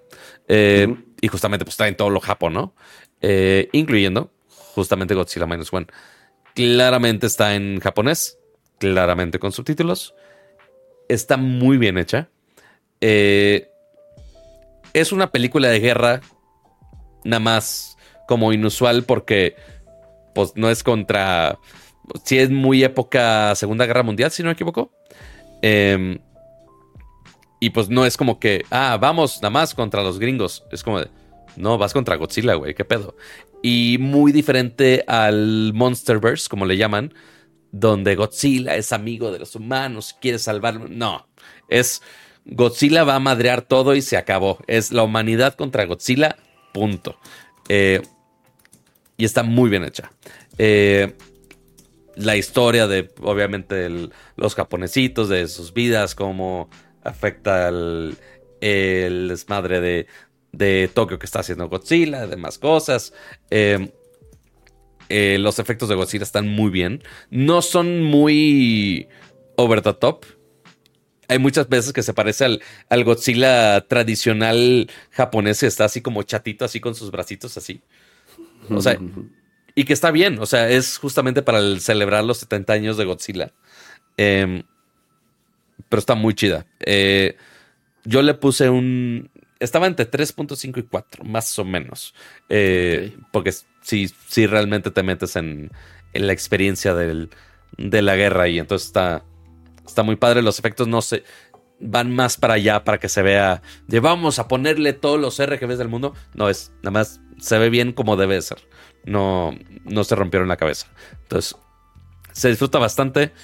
Eh, así que vayan a verla por si les gusta el, el Gojira y escuchar mucho Gojira, porque como todo el diálogo es en japonés, es, dicen Gojira, no dicen Godzilla, dicen Gojira. Entonces eso está chido. Eh, y lo último de los gadgets random que han salido en estas últimas épocas. Eh, de los creadores de el Xbox refrigerador. Ahora tenemos el Xbox Series S tostador. Ay, Dios mío. Eh, porque, ¿por qué no? Este, todo el mundo se burlaba del diseño del si Series no venden consolas, hay que vender tostadores. Básicamente. Eh, se vende en Walmart en Gringolandia. No me acuerdo si, si cuesta 50 dólares. No, 40 dólares. Este. Me choca. Les mostraría el listing de Walmart, pero odio que Walmart acá es de. Vamos a ponerte la, la página Mexa a fuerza. Es como de, güey, déjame ser. Pero sí, está. Está chistosón. Es otro gadget más que agregar a las tonterías que uno puede tener gaming en su casa eh, después del refrigerador de forma de, Xbox. Eh, a ver quién sabe si se agota o no se agota como el refrigerador que estuvo agotado mucho tiempo. Y ¿sabes cuáles son otras cosas más, posiblemente más interesantes, Ramsa? Dime, Pato, ¿cuáles?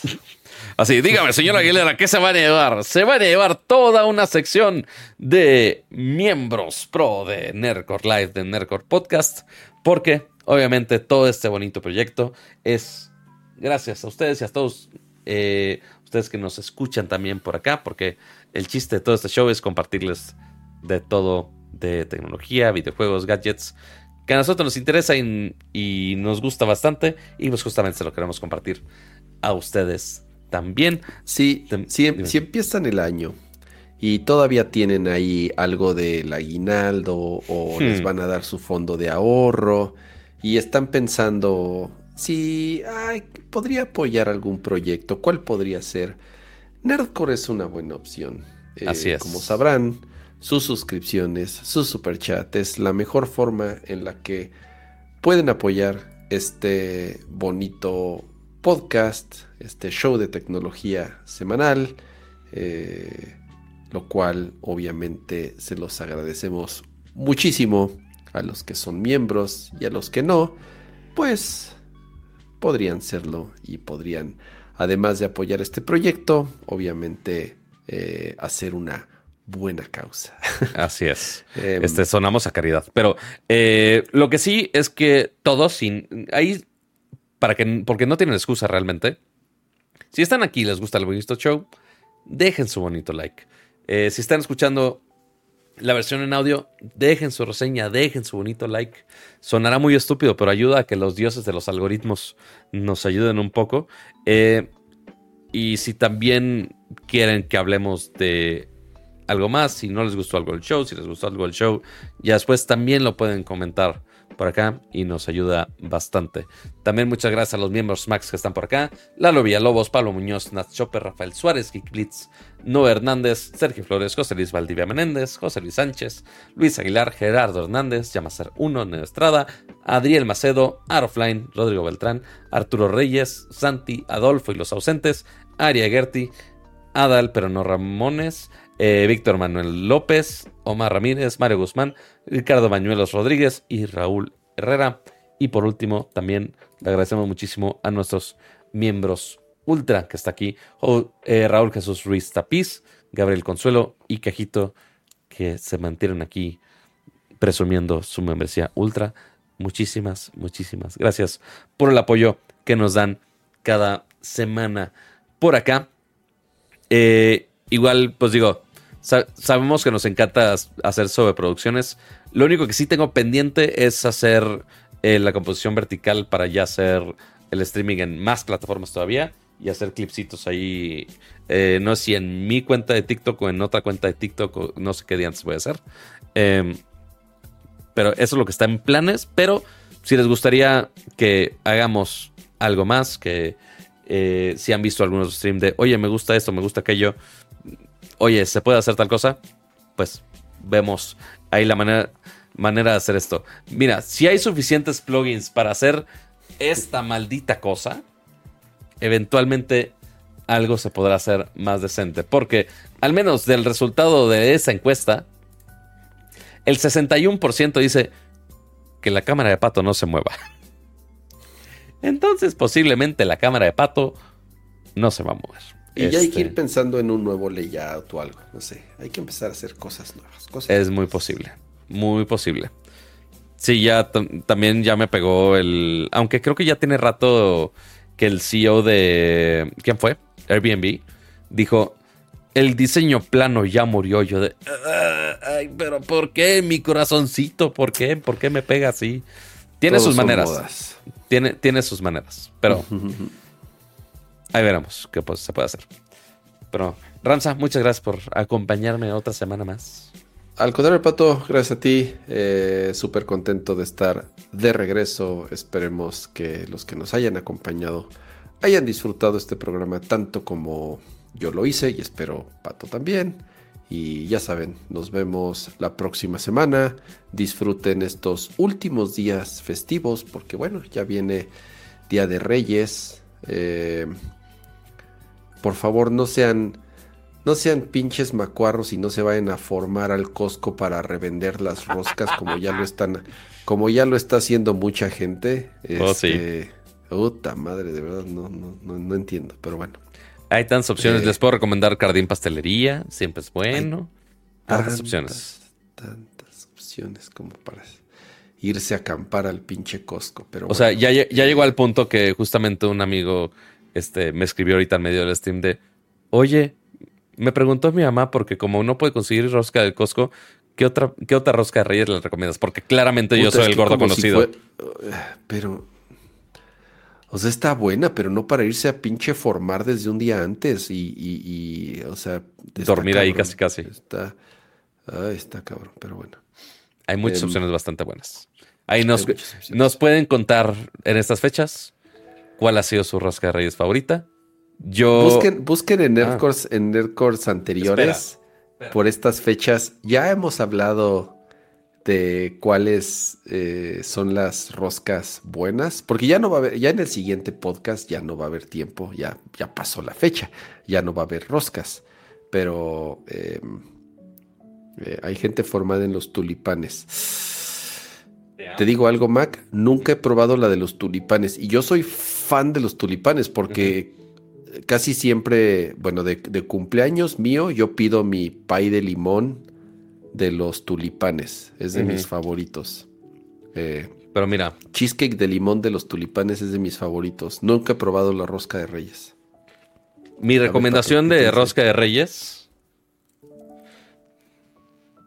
Ah, la paleta de chocolate con rosca. La maldita paleta que siempre les he presumido.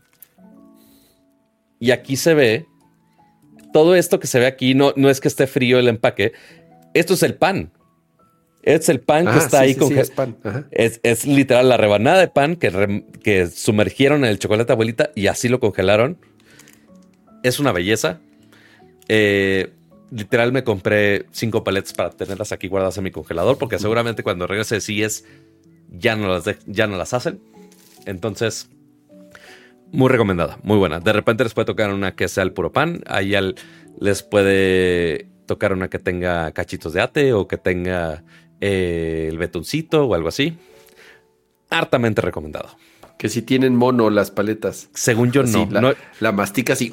siempre se me olvida preguntar, pero sí debería de preguntar en algún momento de la vida. No me ha tocado. De los cuatro años que llevo comiendo esa ah, yo creo que no. No, yo creo que no. Será muy cagado. Pero bueno. Amiguitos, descansen, tengan bonita noche. Y nos vemos el siguiente jueves. Adiós. Bye.